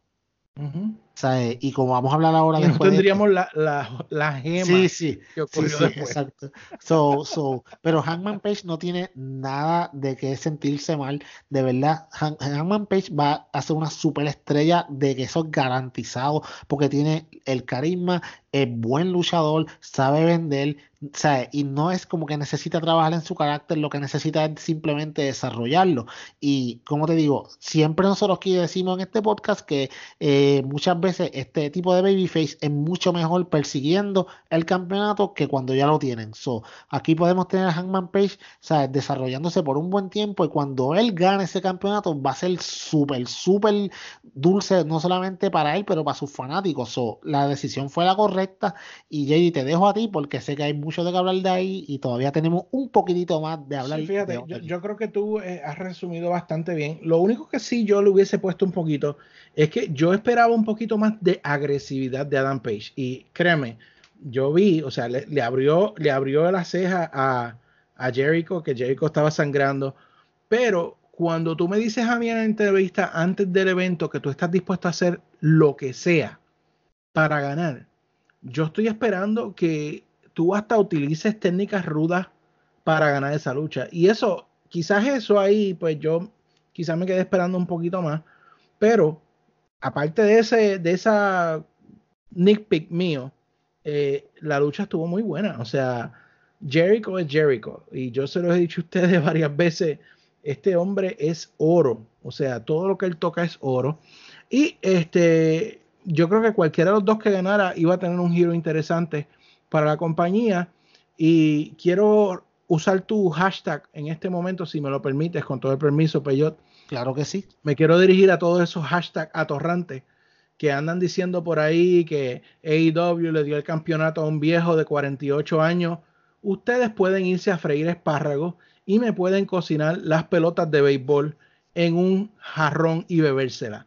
O sea, sí, Adam Page ganaba este título, ustedes iban a criticar de que le daban el campeonato a un completo desconocido joven que nadie sabe quién es. Entonces se lo dieron a Jericho, que es el GOAT, que es conocido, que tiene reconocimiento en todo el mundo, que es una superestrella, una leyenda. Ustedes no me pueden negar a mí que Chris Jericho es un first vote Hall of Famer en cualquier liga. es verdad. Eh, y están criticando porque es viejo. Ustedes me pueden de verdad cocinar las pelotas de béisbol en un sartén y comérselas. Eh, realmente fue una buena decisión. Eh, y de nuevo, si, si ganaba Adam Page, como quiera, iban a criticar diciendo, ah, AEW le dio el campeonato a un desconocido. Si ustedes se quedan viendo el show, ustedes van a ver que eventualmente Adam Page se va a coronar. Así que si ustedes quieren verlo coronado de verdad, sigan viendo. Es claro, es claro. Fue un poco rudo ahí, perdóname, pero es que me molesta. No, no, es que, es que el, el, el, los comentarios que hace mucha gente son comentarios como, es que ellos simplemente piensan en lo que están viendo y no piensan en el negocio como tal, que esta gente no está aquí por solamente amor al arte, obviamente ellos quieren hacer una compañía que les deje dinero. So, tú, ¿a, quién, ¿A quién tú vas a poner? ¿A quién la gente conoce más? O sea, ah, Chris Jericho tiene 48 años. Y, y, quién te dice a ti que Chris Jericho va a estar mucho tiempo con ese campeonato? O sea, pero ¿sabes bueno, qué? Por poco lo pierden 24. y, y, vamos a hablar de eso ahora. Pero, pero hablando, hablando, ya, ya hablando como tal de, de pues, del, del, evento como tal, como empezamos, como te iba a decir al principio, eh, te voy a dar mis impresiones generales y te voy a decir para mí eh, de cuántas estrellas yo le doy de 5 mis impresiones de generales del evento fueron muchísimo mejores, hermano. Golden Boy, Excalibur y Jim Ross eh, eh, hacen una, un grupo increíble de comentaristas y se, yo no escuché en ningún momento, casi en ningún momento, de hecho, excepto una sola cosa que dijo JR que no me gustó, que es cuando le dice Jungle Jack Perry a Jungle Boy. Eso me saca porque él es Jungle Boy. Él no es Jungle Jack Perry, pero son una estupidez. Eh, el, grupo de comentaristas, muy bueno. Me encantó, me gustó mucho el grupo de comentaristas. Me encanta el set, obviamente, cada vez se ve mucho mejor. Eh, los árbitros no tuvieron ningún tipo de problema en general. Eh, Aubrey Edwards es una dura mano. y esa tipa. Que también están criticando y me pueden coger la bola baloncesto y también lavarla y ponerse donde ustedes quieran. Sí, porque para que atorrantes, para que sepan, eh, hoy salió una noticia que WWE está buscando firmar unas cuantas referees femeninas y eso ellos no, lo, ellos no, lo, tenían antes de que lo tuviera All Elite Wrestling. So, atorrantes no sean ignorantes y by the way, eh, nunca van a poder decir que como All Elite Wrestling puede decir que Aubrey Edwards es la primera mujer en ser la, la, la mujer árbitro en una lucha de campeonato mundial para que sepan. Me gustó eso, me gustó todo, me gustó, eh, lo que sí quizás no vi uno que otro, pero mucho menos que la otra vez, fueron errores de cámara y la gran mayoría de los que vi fueron en, la, en el Battle Royale, que es bien difícil para bregar. Sí, eh, fueron, fueron en el Battle Royale, pero es que si tú te pones a pensar un Battle Royale o tú echas la cámara bien para atrás, el hardcam, y lo grabas todo desde ahí, o si vas a usar los otros tiros, vas a perderte por algún lado porque son mucha gente a la misma vez. Pero tiene que haber una mejor coordinación de producción cuando vienen los spots para que le digan a los camarógrafos. Exacto, quizás eso es algo que deben de trabajar y como te digo, pero fueron menos, verdad. Yo no los voy a criticar porque yo estoy pensando que este es su cuarto show. Ahora, cuando si llevan un año de televisión haciendo esto, pues ahí obviamente sí hay que criticar, pero con cuatro shows tú no puedes tener la experiencia de, de, de, tener todo perfecto como WWE, que es una compañía de años, y con todo y eso, nosotros aquí nos quejamos de los tiros de cámara, porque algunas veces ellos, los, como todo lo hacen, lo sobreproducen y entonces pues se ven un poquito como que medio charritos.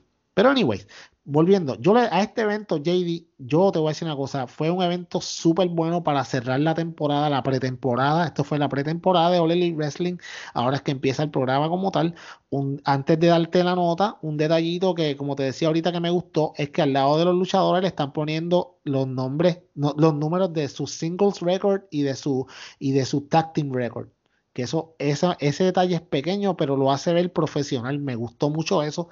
Y tengo que decir que yo le daría unas sólidas 4.5 estrellas al evento como tal completo. Eh, muy bueno el evento. Eh, las últimas tres luchas excelentes. Las otras también fueron buenas.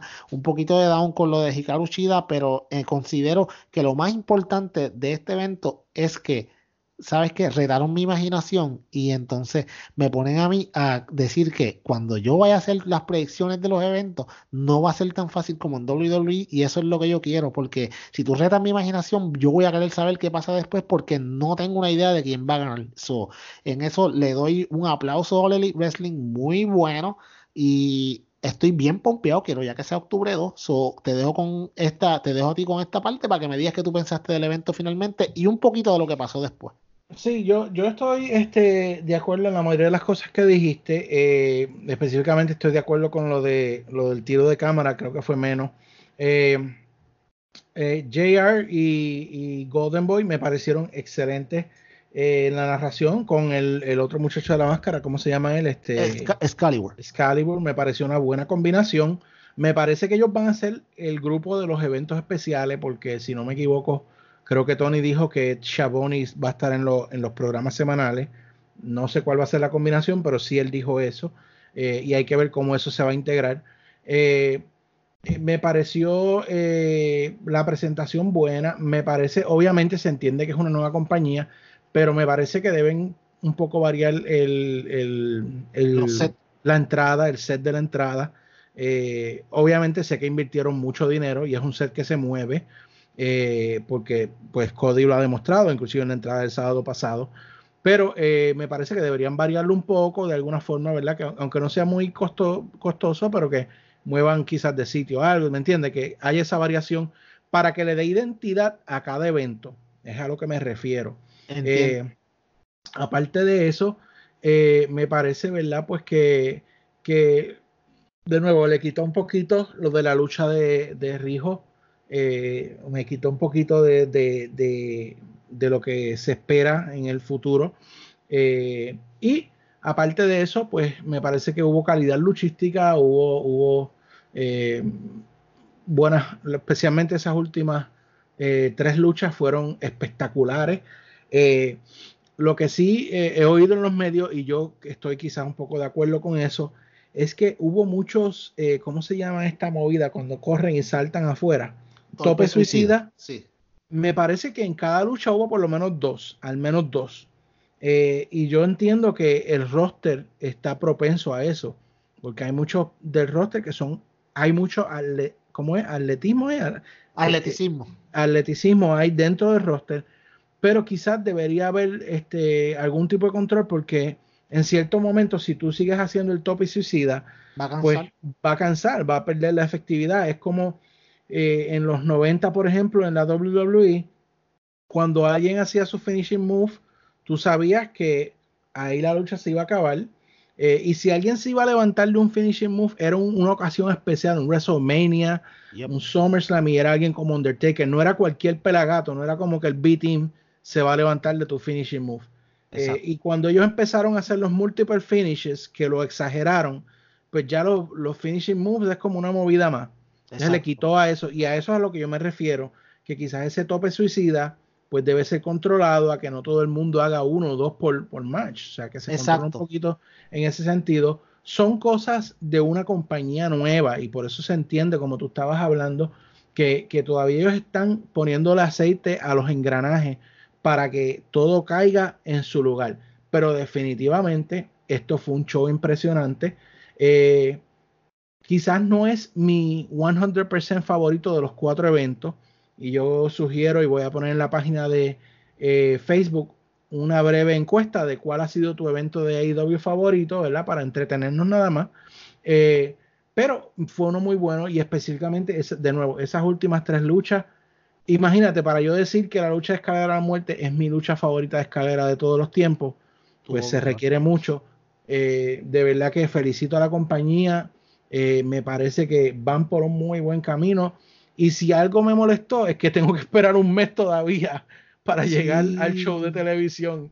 Y, y, es, es desesperante, mi hermano. Que, que, chacho, yo digo, como que yo mire hoy la fecha, todavía es día 4, falta tanto para la televisión, pero fue bien bueno, de verdad, tú sabes, me gustó mucho y obviamente tenemos como campeón al GOAT, Chris Jericho, que qué mejor campeón que ese pero no a veces todas las cosas salen como tú te lo imaginas. Y para esto, pues te voy a dejar a ti, JD, que nos hables un poquito.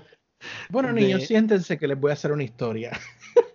Sí, wow, oh, wow. Bueno, es que si usted está escuchando este podcast, probablemente usted ya vio lo que pasó, porque usted está suscrito a facebook.com slash sdpodcast y si usted no lo está, usted se está perdiendo de un gran eh, recurso para mantenerse informado de las cosas que pasan y de los videos que AEW pone y WWE pone, porque no somos exclusivos de AEW, somos de ambas compañías y aún de compañías también eh, como AAA o eh, New Japan, todo lo que vemos que sea de importancia y de interés, lo vamos a poner. No es que vamos a poner si, si aquel le dio un besito a la otra, porque nosotros no somos TMC, nosotros nos dedicamos a la lucha libre y filtramos las noticias, que conste, no todo va a estar ahí, solamente lo que concierne a la lucha. Eh, pero sí esto concierne a la lucha y es que el Gold Chris Jericho aparentemente estaba celebrando con el Bubble. Tenía que decirlo. Yo no podía pasar este episodio sin decir Bubble. No, no, no, a little bit of the Bubble. Y para que, para que la gente lo sepa, esto acaba de salir, pero de que ahora mismo, si usted va a prowrestlingtees.com, pues ya está la camiseta de A Little Bit of the Bubbly lista para que tú la puedas comprar. Y cuando se acabe este podcast, sabrás que yo voy a comprarla porque está súper graciosa. Yo no me había reído tanto con una frase como esta. Bueno, hoy mi nene me llama al celular y, me dice, papi, a little bit of the bubbly. Y yo, a mí me dio una risa, porque es que me dio tanta risa. O sea, yo, wow, JD, sigue el cuento, porque es que pues bueno, pues parece que el champ estaba un poquito bebido en trago, se dice por ahí. Y eh, pues llegó al aeropuerto de Tallahassee y le pidió al conductor de su limusina que lo llevara a un, eh, ¿cómo es que se llama el restaurante? Eh, Longhorn. Longhorn Steakhouse. Parece que se quería comer un, un steak bien pompeado. Y aparentemente cuando llegan al restaurante se dan cuenta que la maleta que Jericho agarró no es su maleta. Y entonces él se queda en el restaurante comiendo y manda al chofer de la limusina a que intercambie la maleta por la correcta en el aeropuerto.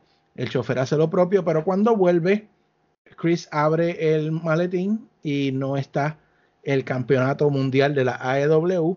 AEW, eh, sí, exacto. AEW. Es que lo dijiste en español y yo como que, ¿what? Sí. AEW. Y, entonces, pues el GOAT, yo me imagino que no estaba en un muy buen mood. Eh, se hizo un reporte policíaco en la policía de Tallahassee. Luego, pues Jericho postea un video de su jacuzzi en su casa. No, va a ser desde la bañera de aquí de mi casa. desde su jacuzzi con un poquito del bubble Um, lo más gufiado de eso fue cuando él le está porteando el video, entonces él viene, pone la copa, lo llena, la llena completa de, champán y se mete un, y se zampa la botella a la boca. La botella. Es que Jericho es el mejor. Él estaba en su jacuzzi, obviamente con su bufanda puesta y su sombrero, porque él es el mejor. Sí, y entonces él dice que va a lanzar una investigación mundial, a nivel mundial de, de quién se llevó su campeonato. Eh, pero que no sé, ah, de hecho, mientras estamos grabando este episodio, acaba de salir un video con declaraciones exclusivas de eh, eh, Jericho a recobrar su campeonato. Sale en el video con el campeonato. No lo he podido ir porque estamos aquí grabando. Probablemente cuando tomemos el break, la pausa, lo vamos a escuchar. Y antes de empezar a hablar de WWE, yo creo que lo justo y propio es que digamos y hablemos de lo que él dice en ese video. Eh, pero me parece que va a ser interesante ver hasta cierto punto en qué momento o cómo eh, AEW eh, va a utilizar esta situación de la vida real para meterla dentro de la historia de AEW del campeonato mundial. Es, genial. Definitivamente esto es, cuando usan el kayfabe así, no hay mucho que decir. dime tú si tienes algún comentario, Sí, mira, mira, como te digo, cuando, cuando esto rompió, yo dije como que, mano, esto no puede ser verdad. O sea, y cuando pues voy a, sigo leyendo y veo que sí, que es verdad, yo digo como que, mano, o sea, de a todas las personas que le puede pasar esto, que le pase a Chris Jericho, yo dije, yo nada más, como yo les envié un mensaje a ustedes y le dije como que yo no me quiero ni imaginar cómo tenía que estar Tony Khan cuando Jericho lo llamó y le dijo, by the way, me robaron el campeonato. Usted dijo, y eran las conversaciones de nosotros. Se mueren de la risa. Este, o sea, ¿cómo te digo? Pero lo más brillante que hizo AEW fue que de algo malo hicieron algo, o sea, sacaron algo súper bueno. Esto fue promoción gratuita 24 horas después de que tuviste uno de los mejores eventos. O sea, estás trending en Twitter mundialmente.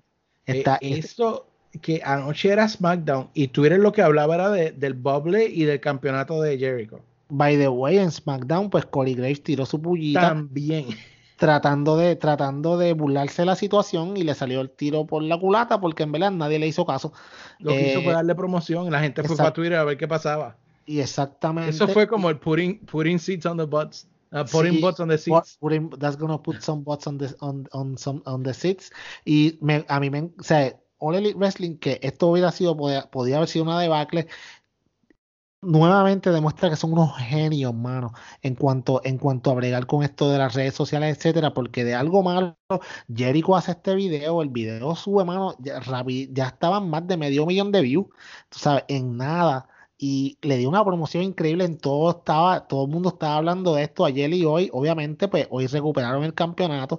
Y entonces, cuando parece que cuando la policía lo postea, pues viene, parece que Ole le dijo como que, mira, no lo pongas porque esto lo vamos a usar entonces para una historia, y como ya estaban tranquilos, pues obviamente, eh, tú sabes, la policía dijo, rápido quitó el post y dijo como que esto es un caso que no se está todavía ongoing, so yo te garantizo a ti que esto va a correr largo y a largo y tendido, que lo van a usar en la televisión, o que lo van a usar en BTE, que lo van a usar en, en, en, en los Road to TNT.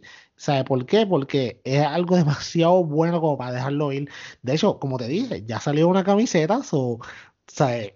vamos, esta gente son unos genios. O sea, esta gente son unos genios de, de, de, la, de, la, pues, de la era de las redes sociales y se nota. Sea, cada vez que tienen algún setback que tú dices, mano, ¿qué van a hacer esta gente? Rápidamente ellos reaccionan y reaccionan muy bien.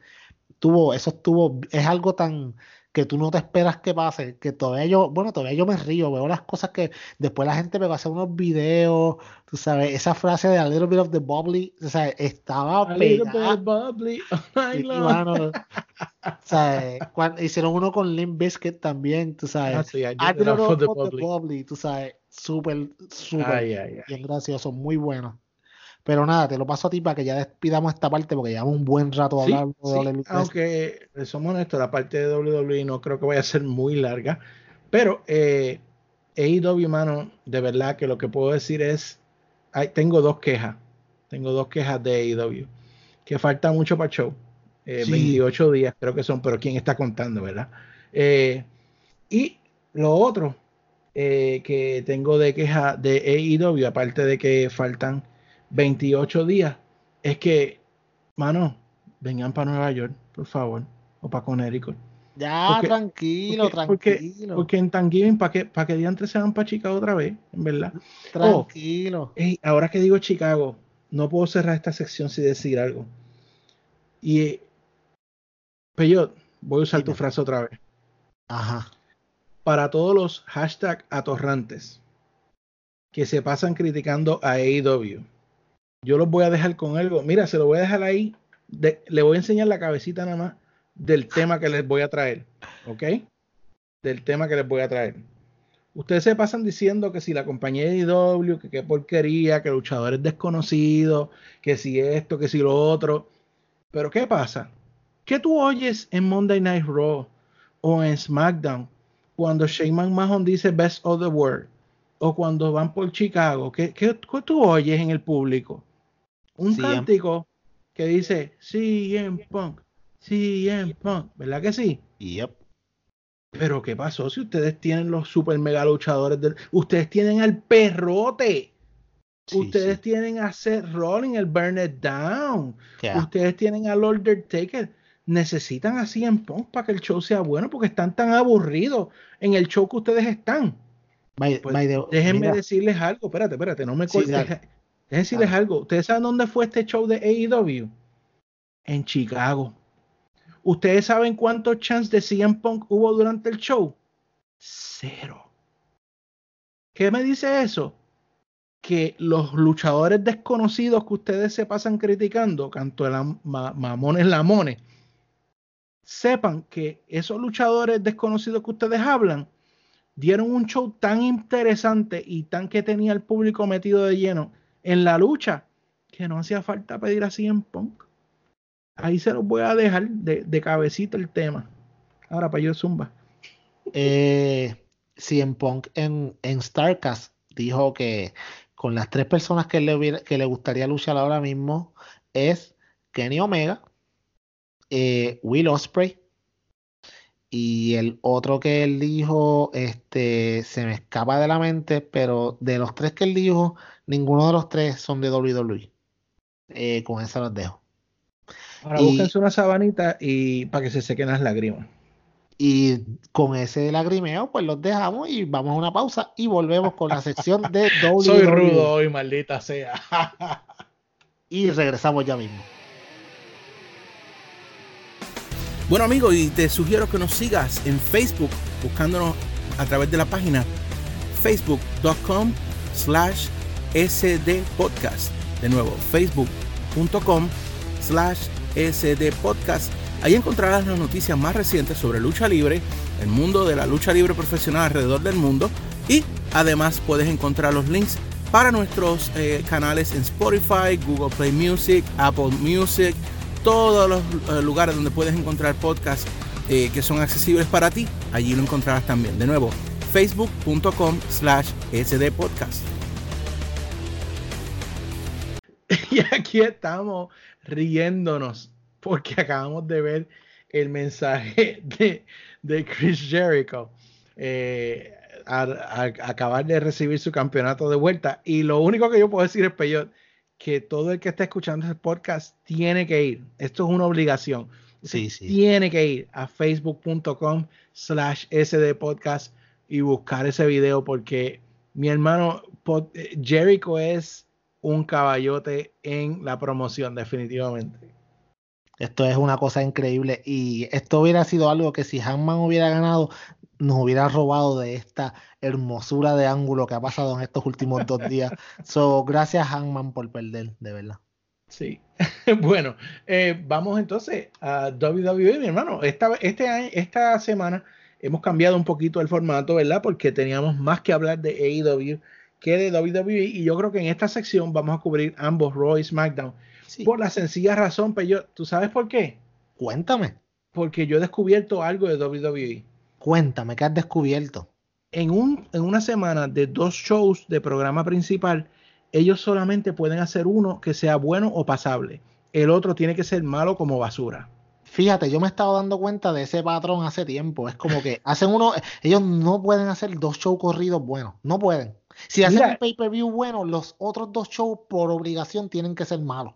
Y tú sabes que, que, es lo triste, que cuando empezó Monday Night Raw, a pesar de que empezó con una, una firma de contrato, que en verdad tú sabes como yo pienso de las firmas de contrato, el caballote de la WWE, AJ Styles, entró a interrumpir esa firma de contrato y empezó a soltar verdades por ese micrófono bien brutales, como que, ah, aquí Strowman pide un campeonato y lo imitó y todo y dijo, I want the championship.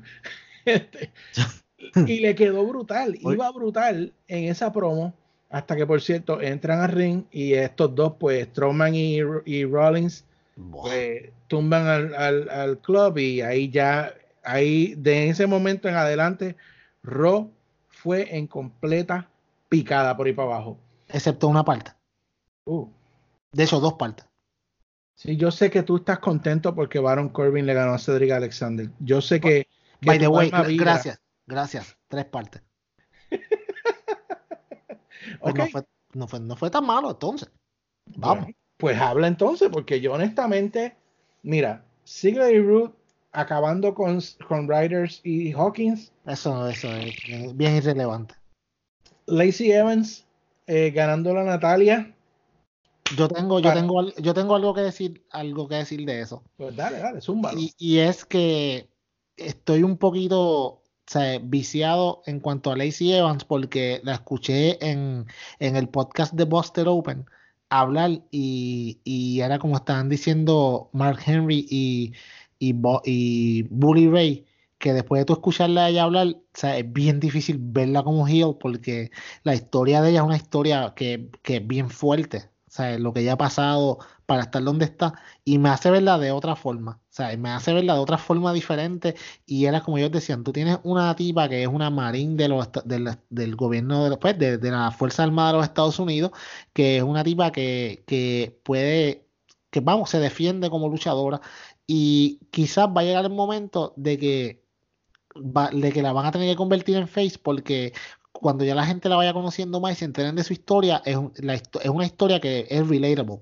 So, en, ese, en ese aspecto, pues, tú sabes, Lacey Evans ya yo no la veo como, como dicen por ahí, como un bulto, sino que la veo ya como una tipa que en un futuro eh, tiene, tiene bastante potencial, no simplemente por lo que ella representa y por su historia, pero además de que es alta y rubia, y eso es lo que le gusta a Vince. So, por ahí va, por ahí, por ahí tiene todas de ganar.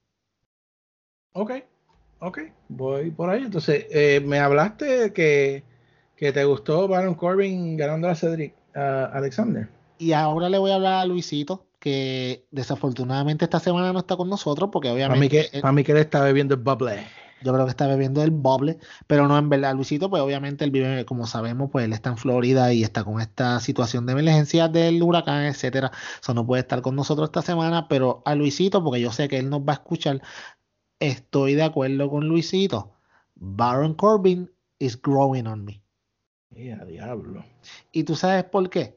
Porque mira qué fácil es tú cambiar el carácter de una persona con tan simplemente quitarle la camisa esa de mozo de, que tenía de Chile. Nada más. De Friday, de TGI Friday. Sí, de TGI Friday. Anyways, tú sabes, una camisa. Él, era gerente de una de esas tiendas y parece que lo despidieron y ya, ya no se la tiene que poner después de salir del programa. No tiene que hacer turno. Pues, ¿qué pasa? Que si tú escuchas la lucha, si tú, si viste esa lucha y tuviste como la reacción del público, es eh, el público obviamente, bueno, Baron Corbin dio una muy buena lucha con Cedric Alexander. Entonces, ya la gente, como que poquito a poco, tú los ves como que están empezando como a coger un poquito la curva de no tenerle tanto odio a él. ¿Sabes? Y yo considero que si ellos quieren volverlo a poner a ser como el tipo tan odiado que era, lo pueden hacer bien fácilmente, pero si lo siguen dejando por ese camino, eh, va a terminar convirtiéndose en face, porque la gente, no, él no es malo luchando, es que su carácter es una basura. O sea, la forma en que ellos lo, se lo demuestran a la gente es una basura. Entonces, cuando tú empiezas a, desviarte de eso y lo dejas que su habilidad en el ring, pues simplemente eh, la presenta al público, pues, hermano, la gente que va a ver buena lucha libre, pues le gusta. Y yo considero que deben de dejar volverlo a hacer el odioso que era, porque si no, se les va a salir de las manos. Y tú sabes que Vince no le gusta que nadie, se, nadie suba por sus propios méritos, y si alguien sube por sus propios méritos, lo va a hundir completamente ha pasado con tantos luchadores y no dudes que si Baron Corbin se empieza a pegar, le hagan lo mismo a él y lo bajen. pero, está enamorado de Baron. Sí, bueno, en cierto aspecto sí, pero acuérdate, aquí la gente sube cuando Vince dice que van a subir, no antes. Hay bien a menos que le llene la boca de chavo. Exacto, hay bien pocos ejemplos como, ah, también, pero hay bien pocos ejemplos. Bueno, del Brian fue uno que no tenían remedio y ahora Coffee en, Coffee Mania, pero son bien pocos. Generalmente, si Vince no quiere que tú subas, no importa qué, cuán bueno tú seas, no vas a subir. Ok, bueno. Eh, y entonces vimos eh, de nuevo a los Viking Riders eh, acabar con dos Jovers que hablaron en el micrófono, les dieron un minuto para hablar. Qué patético, eso, Eso para mí, pues fue algo bien raro. Eh, en el también Samoa Joe, eh, y esto yo creo que fue, póngalo ahí, la plasta de la noche. Tan, tan, tan. tenemos que poner mejores eh, efectos, pero tenemos que todavía, todavía no estamos ahí, no estamos ahí todavía. Prontito, prontito. Pero, mi hermano, o sea, esta gente estaba teniendo una lucha que honestamente ambos son buenos, pero el estilo de uno y el otro no se complementan, si tú me preguntas a mí. Eso es lo que yo creo. El estilo de Samoa Joe y el de Ricochet no bregan para hacer una lucha entre ellos. No, Esa es mi opinión. Yo estaba un poco aburrido en la lucha, pero eso no es lo que me molesta.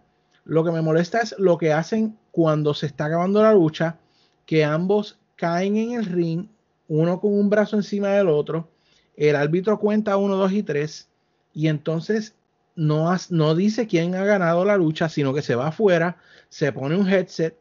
¿Y con eh, quién habla? ¿Con quién? No sé. No Nadie sabe. Habla. Yo pensé en ese momento, quizás están tratando de establecerlo como un poco más deporte.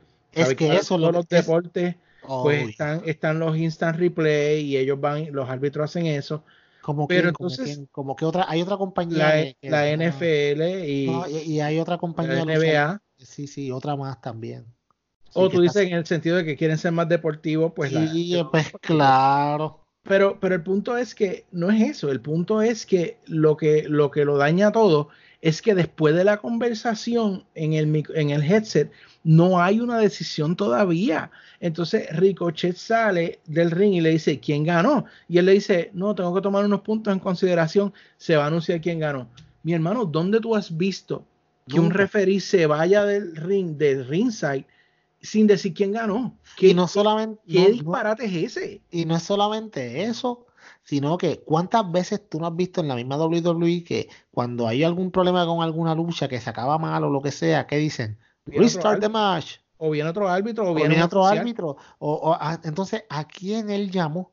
¿Qué, ¿Qué, figura está allá atrás que está? Que de hecho, en, y es una crítica que escuché el otro día y es bien válida. ¿Quién está haciendo esa, eh, tomando esa toma de decisiones en Roy SmackDown de las luchas que se van a hacer? Porque tú tienes a unas personas que se hablan y de la nada se, se, se autoriza una lucha. ¿Quién la autoriza? ¿Por qué no, es como en NXT? No hay un general manager. Exacto, no es como en, como en NXT que tú tienes la figura de William Regal, que es la figura que, que tú sabes que él toma las decisiones y ya. Aquí no hay ni un general manager, aquí hay una figura misteriosa que nadie sabe quién es, que es la que autoriza lucha, autoriza campeonato, autoriza todo tipo de cuando la computadora llamaba a Michael Cole? Sí, sí, exacto. And I, and I quote. No, entonces, si tú vas a hacer lo del replay, yo creo que tú tienes algo que se llama un Titan Tron, bien clarito al frente del ring, que el árbitro puede decir, póngame el replay de la situación. Boom. Tú lo ves ahí y el árbitro hace la decisión. No tienes que hacer todo este disparate que honestamente para mí me dejó un muy mal sabor. No me gustó. Creo que fue una, la peor cosa que pasó en Raw esta semana. Eh, y fue un disparate. Para mí fue un y siento un presente muy peligroso. Y en King of the Ring, en una de las eliminatorias, porque si fuera una lucha normal, pues, pero en King of the Ring, en una de las eliminatorias, ahora tú tienes un triple threat que está diseñado para hacer dos cosas. Vamos, aquí Samoa Joe no tiene un segundo de break y es el que va a coger el pin de uno de los dos, o de Baron Corbin o de Ricochet. Ricochet va a pasar, ya tú verás. Si, si Ricochet gana, Baron Corbin se puede jactar y decir, ¿sabes qué? Yo nunca perdí. Y ustedes, ustedes dos, nunca se supo el resultado completo de su lucha. So, yo nunca perdí mi lucha. Yo, yo legítimamente nunca perdí en King of the Ring. Y si Baron Corbin gana esa lucha, automáticamente puede decir, no solamente le gané a uno, le gané a dos, a Samoa Joe y a Ricochet también. So, en, en el caso de, de, de Baron Corbin, Samoa Joe no tiene un segundo de break. Ricochet, si Ricochet gana, tú sabes, ¿qué va a decir Samoa Joe? O sea, tu victoria fue un fluke, porque de verdad, tú sabes, tú se supone que ni estuvieras ahí. So, ellos están buscando la forma de zafarse de no hacerle daño a ninguno de los dos, pero vas a terminar haciéndole daño a uno. Sí, ¿no? Y dañaste el torneo de, de King. Dañaste el, el, torneo que era de, de lo mejorcito que tenías en estos días. Y by the way, como yo te dije, o han ido eliminando a todos los buenos y los que han dejado lo último ha sido basura.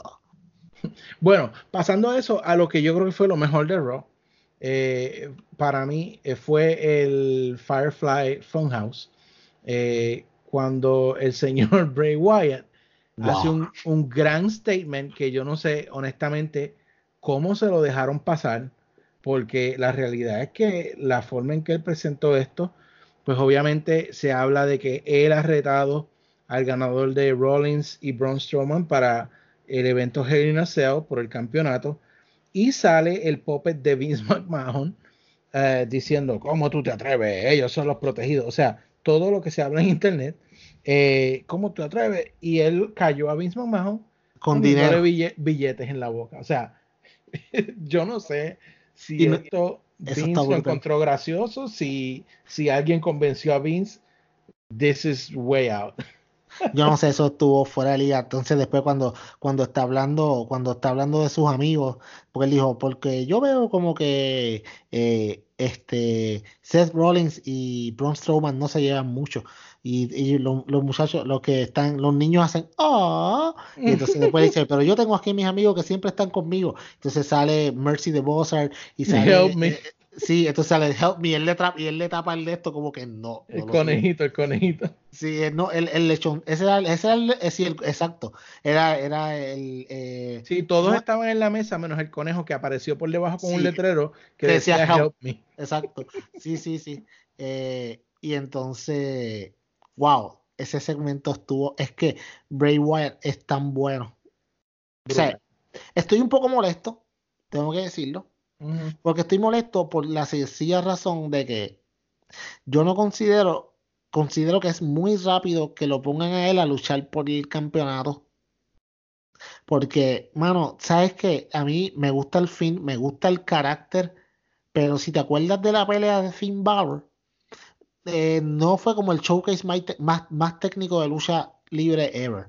Entonces, yo considero, mano, que sí debes de, utilizarlo a él de vez en cuando, pero ¿qué, qué pasa si The Finn gana el campeonato? ¿O qué pasa si pierde la, la lucha? Que es peor todavía. Matas el personaje. Matas el personaje si la pierdes. Si la gana, o sea, no le hace ningún sentido. Yo considero que él está mucho mejor en esto de aterrorizar, aterrorizar a, a, los contrarios. Y si tú los metes en Hell in alguien tiene que ganar, ahí no hay break. Esa es la única lucha que tiene que haber un ganador. Sabes que no hay, si te rindes, aquí alguien tiene que salir de esa, de esa, de esa jaula para ganar. So, en ese aspecto, no sé, no me gustaría que él lo retara, eh, pero vamos a ver lo que pasa porque todavía tienen bastante tiempo para esto. Ok, luego eh, Rey Misterio usó una, una entrevista patética en la parte de atrás. Eh, y no creo que voy a decir, no puedo creer que voy a decir esto, pero de mí y Cesaro tuvieron una lucha que no importaba un divino.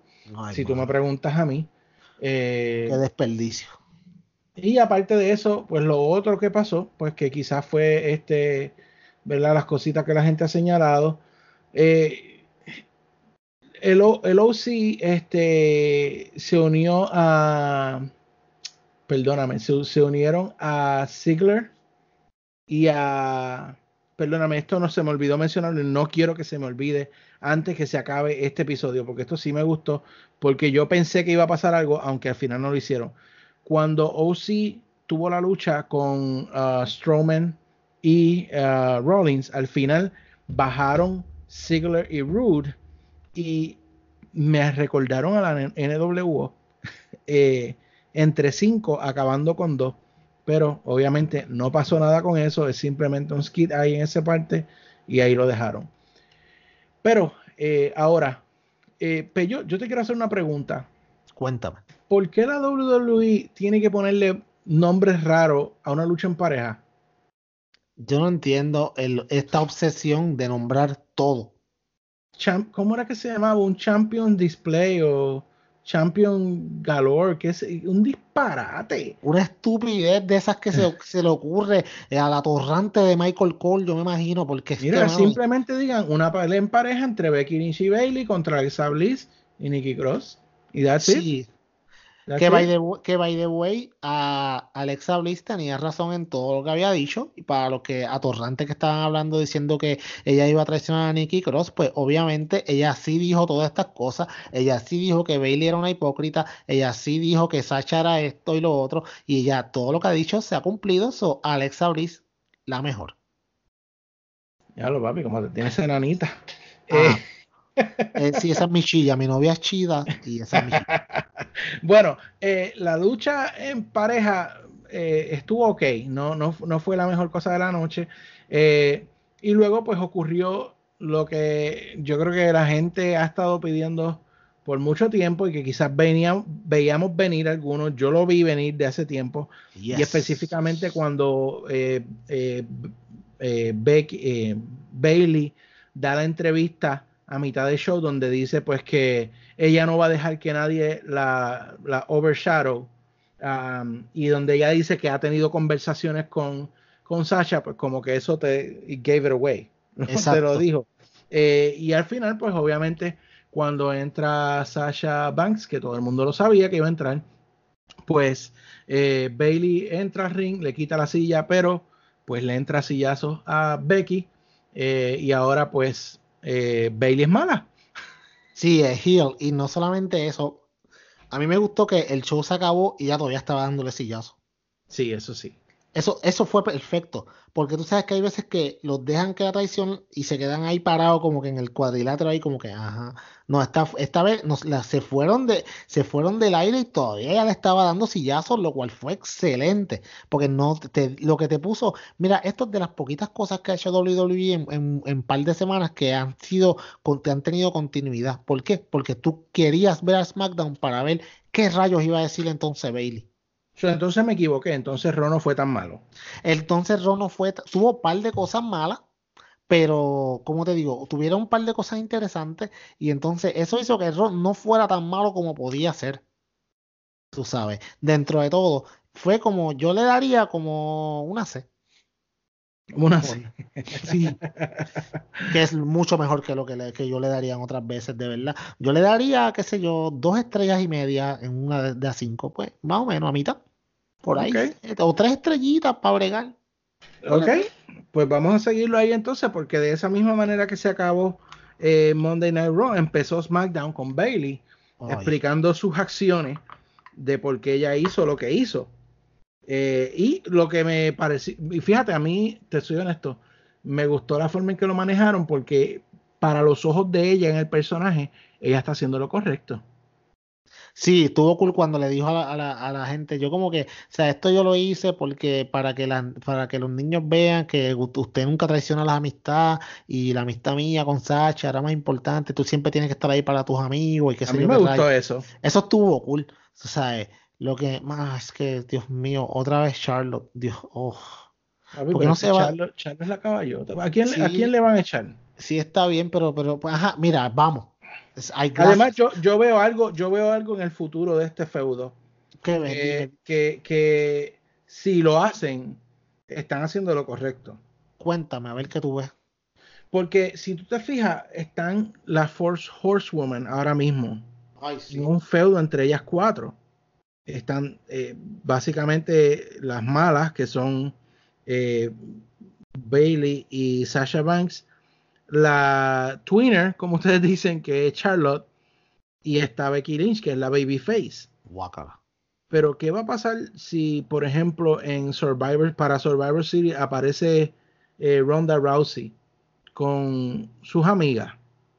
Eso tiene, si eso, si eso, ah, y viene, exacto, y viene Shayna Baszler y la otra de NXT, pero te voy a matar eso de un tiro con la noticia que pusiste ahorita en el Club Deportivo Podcast, que es la que van a hacer, que van a hacer otro, otro draft.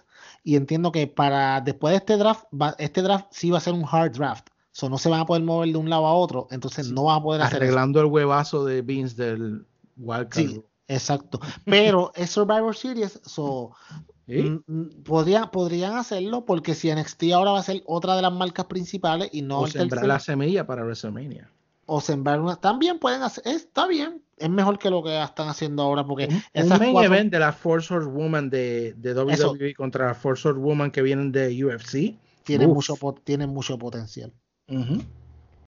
Así que ella es solamente una amiga leal que le está enseñando a los niños el valor de la amistad. Créalo o no.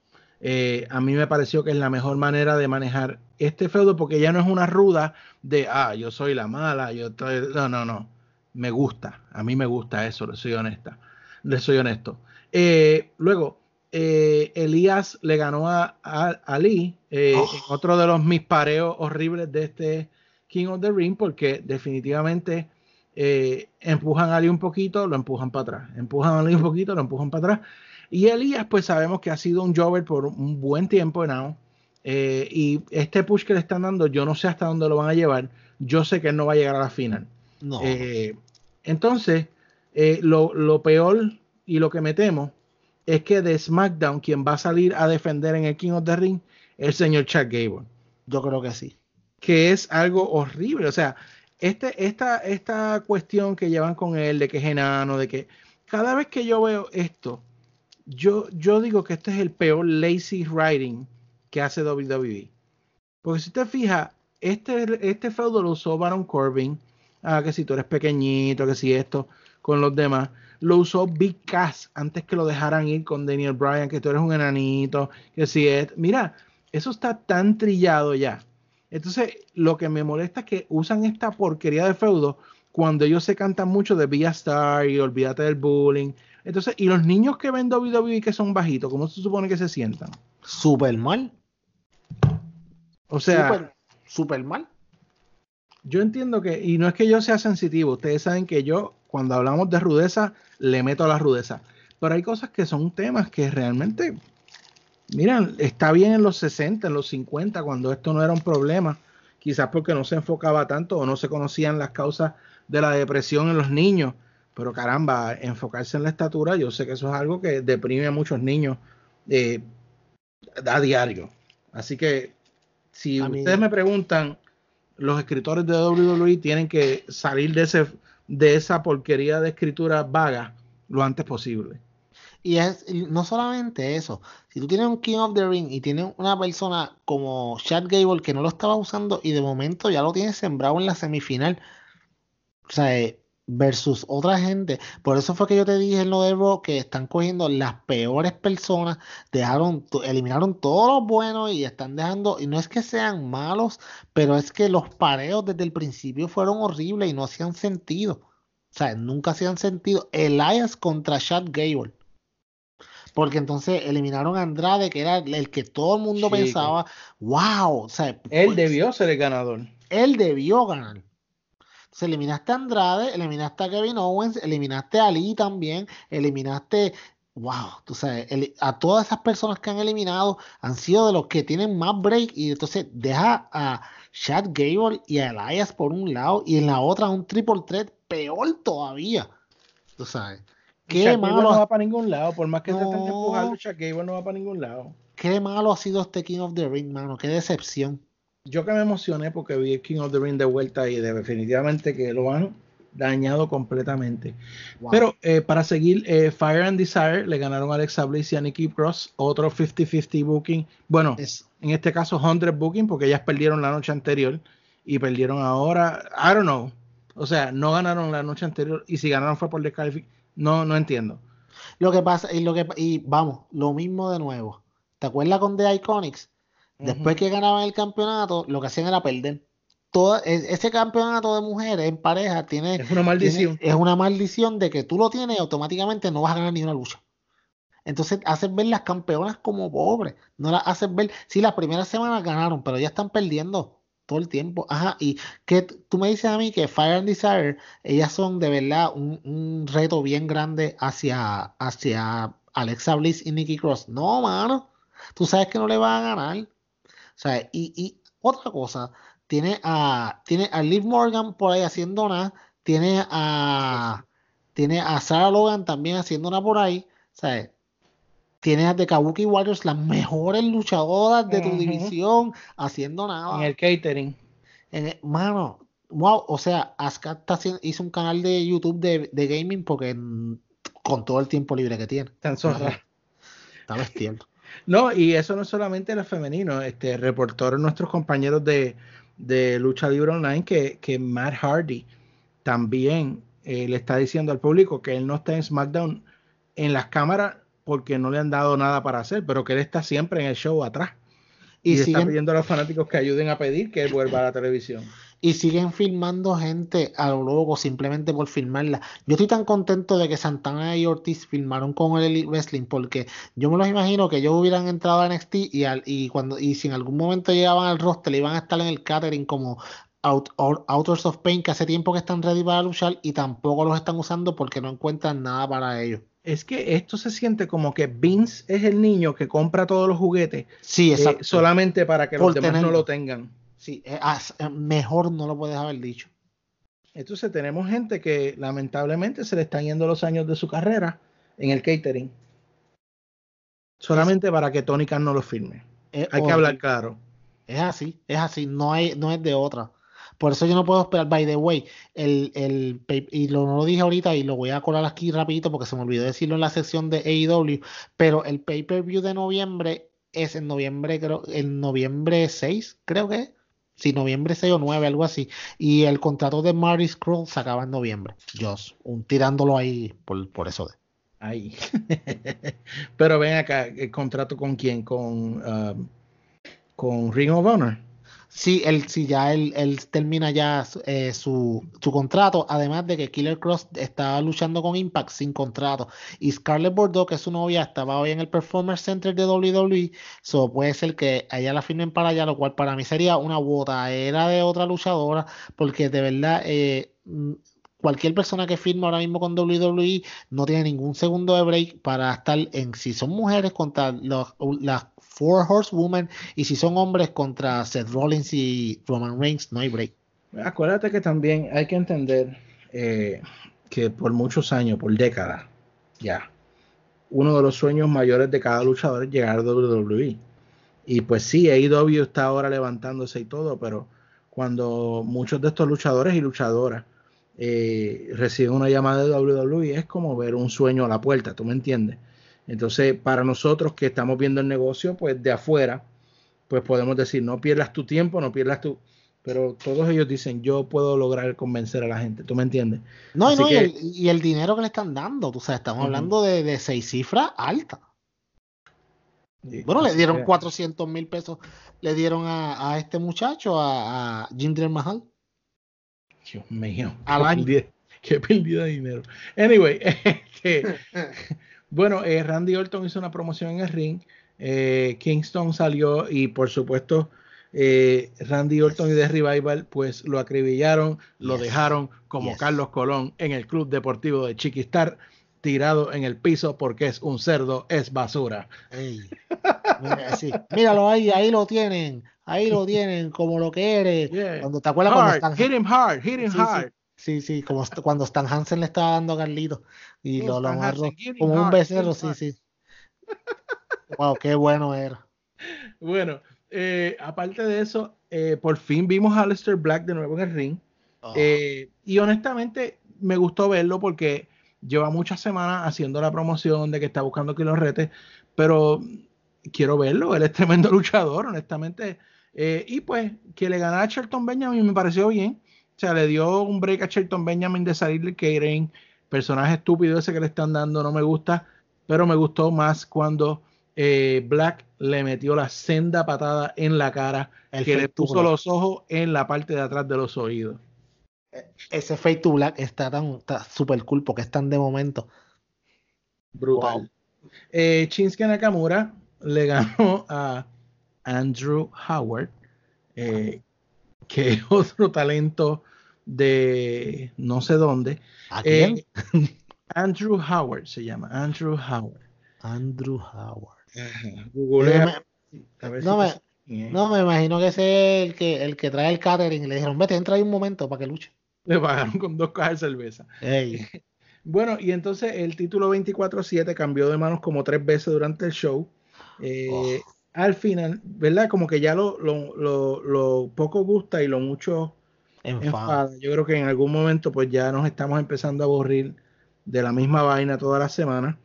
Eh, y que el pobre Drake no le dé a Michelle lo que ella necesita. Eso a, mí, eso a, mí, me preocupa grandemente. A mí sí. Eh, así que eh, al final del día, pues Truth volvió a ser campeón como por 25 veces. qué, porquería, de verdad. y pues eso fue SmackDown. Eh, SmackDown es más cortito. No, no, y, y, y, se te queda lo de Roman Reigns y. Ah, ¿verdad? Cierto, ¿eh? ¿Cómo se me va a olvidar? de, tan, de tan basura que fue. No, pues fíjate, ahí puedo diferir un poquito. Eh, me parece que, que por fin Eric Rowan, de todos los años que lo llevo viendo, eh, aparenta ser que le van a dar algún tipo de personalidad. Eh, siempre lo he visto como, como la máscara que se ponía, como una oveja. Eh, siguiendo a alguien y yo creo que un hombre que es casi siete pies, con el físico que él tiene, es para ser un dominante y, y me gusta. Soy, tengo que ser honesto con eso. ¿Y qué pasó con, con, con Uncle Rowan? ¿Y qué pasó con el, el, el los intentos de asesinato? ¿Y qué pasó con todo eso? Nada. Lo dijo que quien intentó correr el carro contra, contra Roma fue él mismo. Oh. Él lo dijo, él lo dijo allí. Y cuando vino eh, Daniel Bryan le dijo que tú estás haciendo, le dijo, dame una bofetada, dale, dame una bofetada. y cuando se la dio, tiró, o sea que ahora yo no sé si Bryan va a ser técnico de nuevo, si va a ser un twinner o qué va a pasar ahí. Eh, conociendo a WWE, esto termina en un triple threat. Sí, sí, alguna sí es alguna porquería de eso. Pero ahora sí, ese fue SmackDown. Ah, es difícil, después de haber visto una joya maestra como All Out, eh, volver a esto. Eh, y a pesar de que hay pasos en la correcta dirección, de nuevo, eh, son pasos muy pequeños. este, y hay cosas que, que, están pasando que son decepcionantes. O sea, especialmente el King of the Ring Tournament ha sido una completa decepción. y no me extrañaría que termináramos viendo a Shaq Gable contra Baron Corbin en cuyo caso, pues yo me voy a tener que ir con ustedes y voy a decir Baron Corbin tiene que ganar, porque Chad Gable no debe ganar el King of the Ring. Um, y yo creo que ese sería ahora mismo el mejor outcome que puede pasar este torneo. Sí, este, wow, dañaron tanto el King of the. Es que yo no, la única, y lo que yo voy a decir ahora mismo te va a sorprender, pero el único resultado aquí que para mí valdría la pena es que lo gane Baron Corbin, como dijo Luisito hace tiempo. Wow. Lo, demás. tenías razón. No, no, lo demás, lo demás, lo demás es como que tan inconsecuente. De verdad, ¿tú quieres que gane Elias? ¿O quieres que gane Chad Gable? O Ricochet, que ya me empacha, no quiero verlo más. Me empacha igual que me empacha Seth Rollins. Wow. No quiero verlo. Toda la semana, ojo, boca y nariz. Es lo malo de WWE. Tienes 250 luchadores y te espetas 3 o 4. ¿Por qué la gente le está empezando a coger cariño otra vez a Roman Reigns? Porque no lo están viendo todo el tiempo, no te lo espetan en cuatro segmentos en SmackDown. Sí. Bueno, pues ya veremos qué va a pasar la semana que viene. Eh, de nuevo, mandamos nuestro saludo a Luisito, esperando que esté bien ante esta situación de huracán. Eh, exhortamos a todos nuestros fanáticos y algo a lo que me voy a dar la tarea es buscar instituciones serias a las que usted puede enviar sus donativos para nuestros hermanos en las Bahamas, que realmente pues han sido los que han tenido el embate más fuerte de la tormenta Dorian. Eh, así que vamos a buscar esa información. Lo que pasa es que no quiero compartir cualquier información. por, lamentablemente, sí, lamentablemente el, el récord de instituciones que dicen ayudar a damnificados y luego pues no lo hacen. Así que somos bien serios con eso. Eh, pero sí busque cómo ayudar y sobre todo pues usted también prepárese porque definitivamente y lamentablemente aunque usted no lo crea Dorian probablemente no es la última tormenta de la temporada eh, y lo importante es que estemos preparados así que todos nuestros fanáticos eh, del club deportivo manténganse a salvo manténganse bien de nuevo gracias como siempre por el apoyo que nos dan gracias por mantenerse con nosotros si usted está a este momento todavía escuchando el podcast que está aproximadamente en la marca de dos horas eh, usted es un caballote, usted es realmente un miembro del club deportivo. Así que, Peyot, despídalo de aquí y terminamos este episodio. Eh, nada, gracias a la gente que nos escucha. De verdad, eh, estamos bien pompeados con lo que está pasando en la lucha libre. Ahorita venía escuchando algo que es muy cierto con una entrevista, una entrevista que hizo Van Blit con un caballero que tiene un podcast que dice que el 2019 se va a acordar se va, se va a pasar la historia como el año en el que la lucha libre cambió y estamos, nosotros somos testigos de esto ahora mismo. Y a usted que, que es changuito, fan de la WWE, etcétera, etcétera, mire, déle una oportunidad a All Elite Wrestling. Y usted es fan de la All, Elite Wrestling, que piensa que WWE es una basura, déle una oportunidad. O sea, tenemos la, esta oportunidad de vivir otra vez en la, la, guerra de los lunes, vivirla los miércoles, ver lucha libre buena en, en muchos aspectos. Esto ayuda no solamente a los luchadores, pero a nosotros, porque este es nuestro hobby. So, Con eso lo dejamos. Ya, si usted no nos cree a nosotros, créale a Cien Pong que lo dijo. Exactamente, créale a Cien Pong que él lo dijo. Mira, o sea, disfruten la lucha libre. Ah, pues tú puedes ser fanático de todas las marcas y de todas las promociones, no tienes que ser de una o de la otra. Eso de las guerras es un poco estúpido. So, nada, vamos a disfrutar este en nuestro deporte, lo que nos gusta. Y ya la semana que viene venimos hablando que por ahí viene Clash of Champions Obviamente se acerca y también viene, pues, obviamente, eh, Road to TNT, porque octubre 2 es TNT. También eh, creo que JD debemos ser un poquito responsables y hablar un chispito ya la otra semana, en estas próximas dos semanas de NXT, porque obviamente pues va a ser un tercer brand que va a estar los miércoles. So, ese show inicial debe ser bastante bueno, septiembre 18. Creo este podcast va a durar como cinco horas. No, porque no, no, sí, es que pues, que podemos, estamos, somos unos fiebros, no lo podemos negar, pero, pero podemos tocar un poquito por lo menos este show inicial de NXT y, y lo que significa ya, tú sabes, como tal eh, esto de NXT contra All Wrestling. So, estaremos pues escuchándonos. Gracias por la sintonía y nos escucharemos la semana que viene en otro episodio más de El Club Deportivo Podcast. Eh, pues yo invito a tomarnos un bubble. Little bit of the bubble.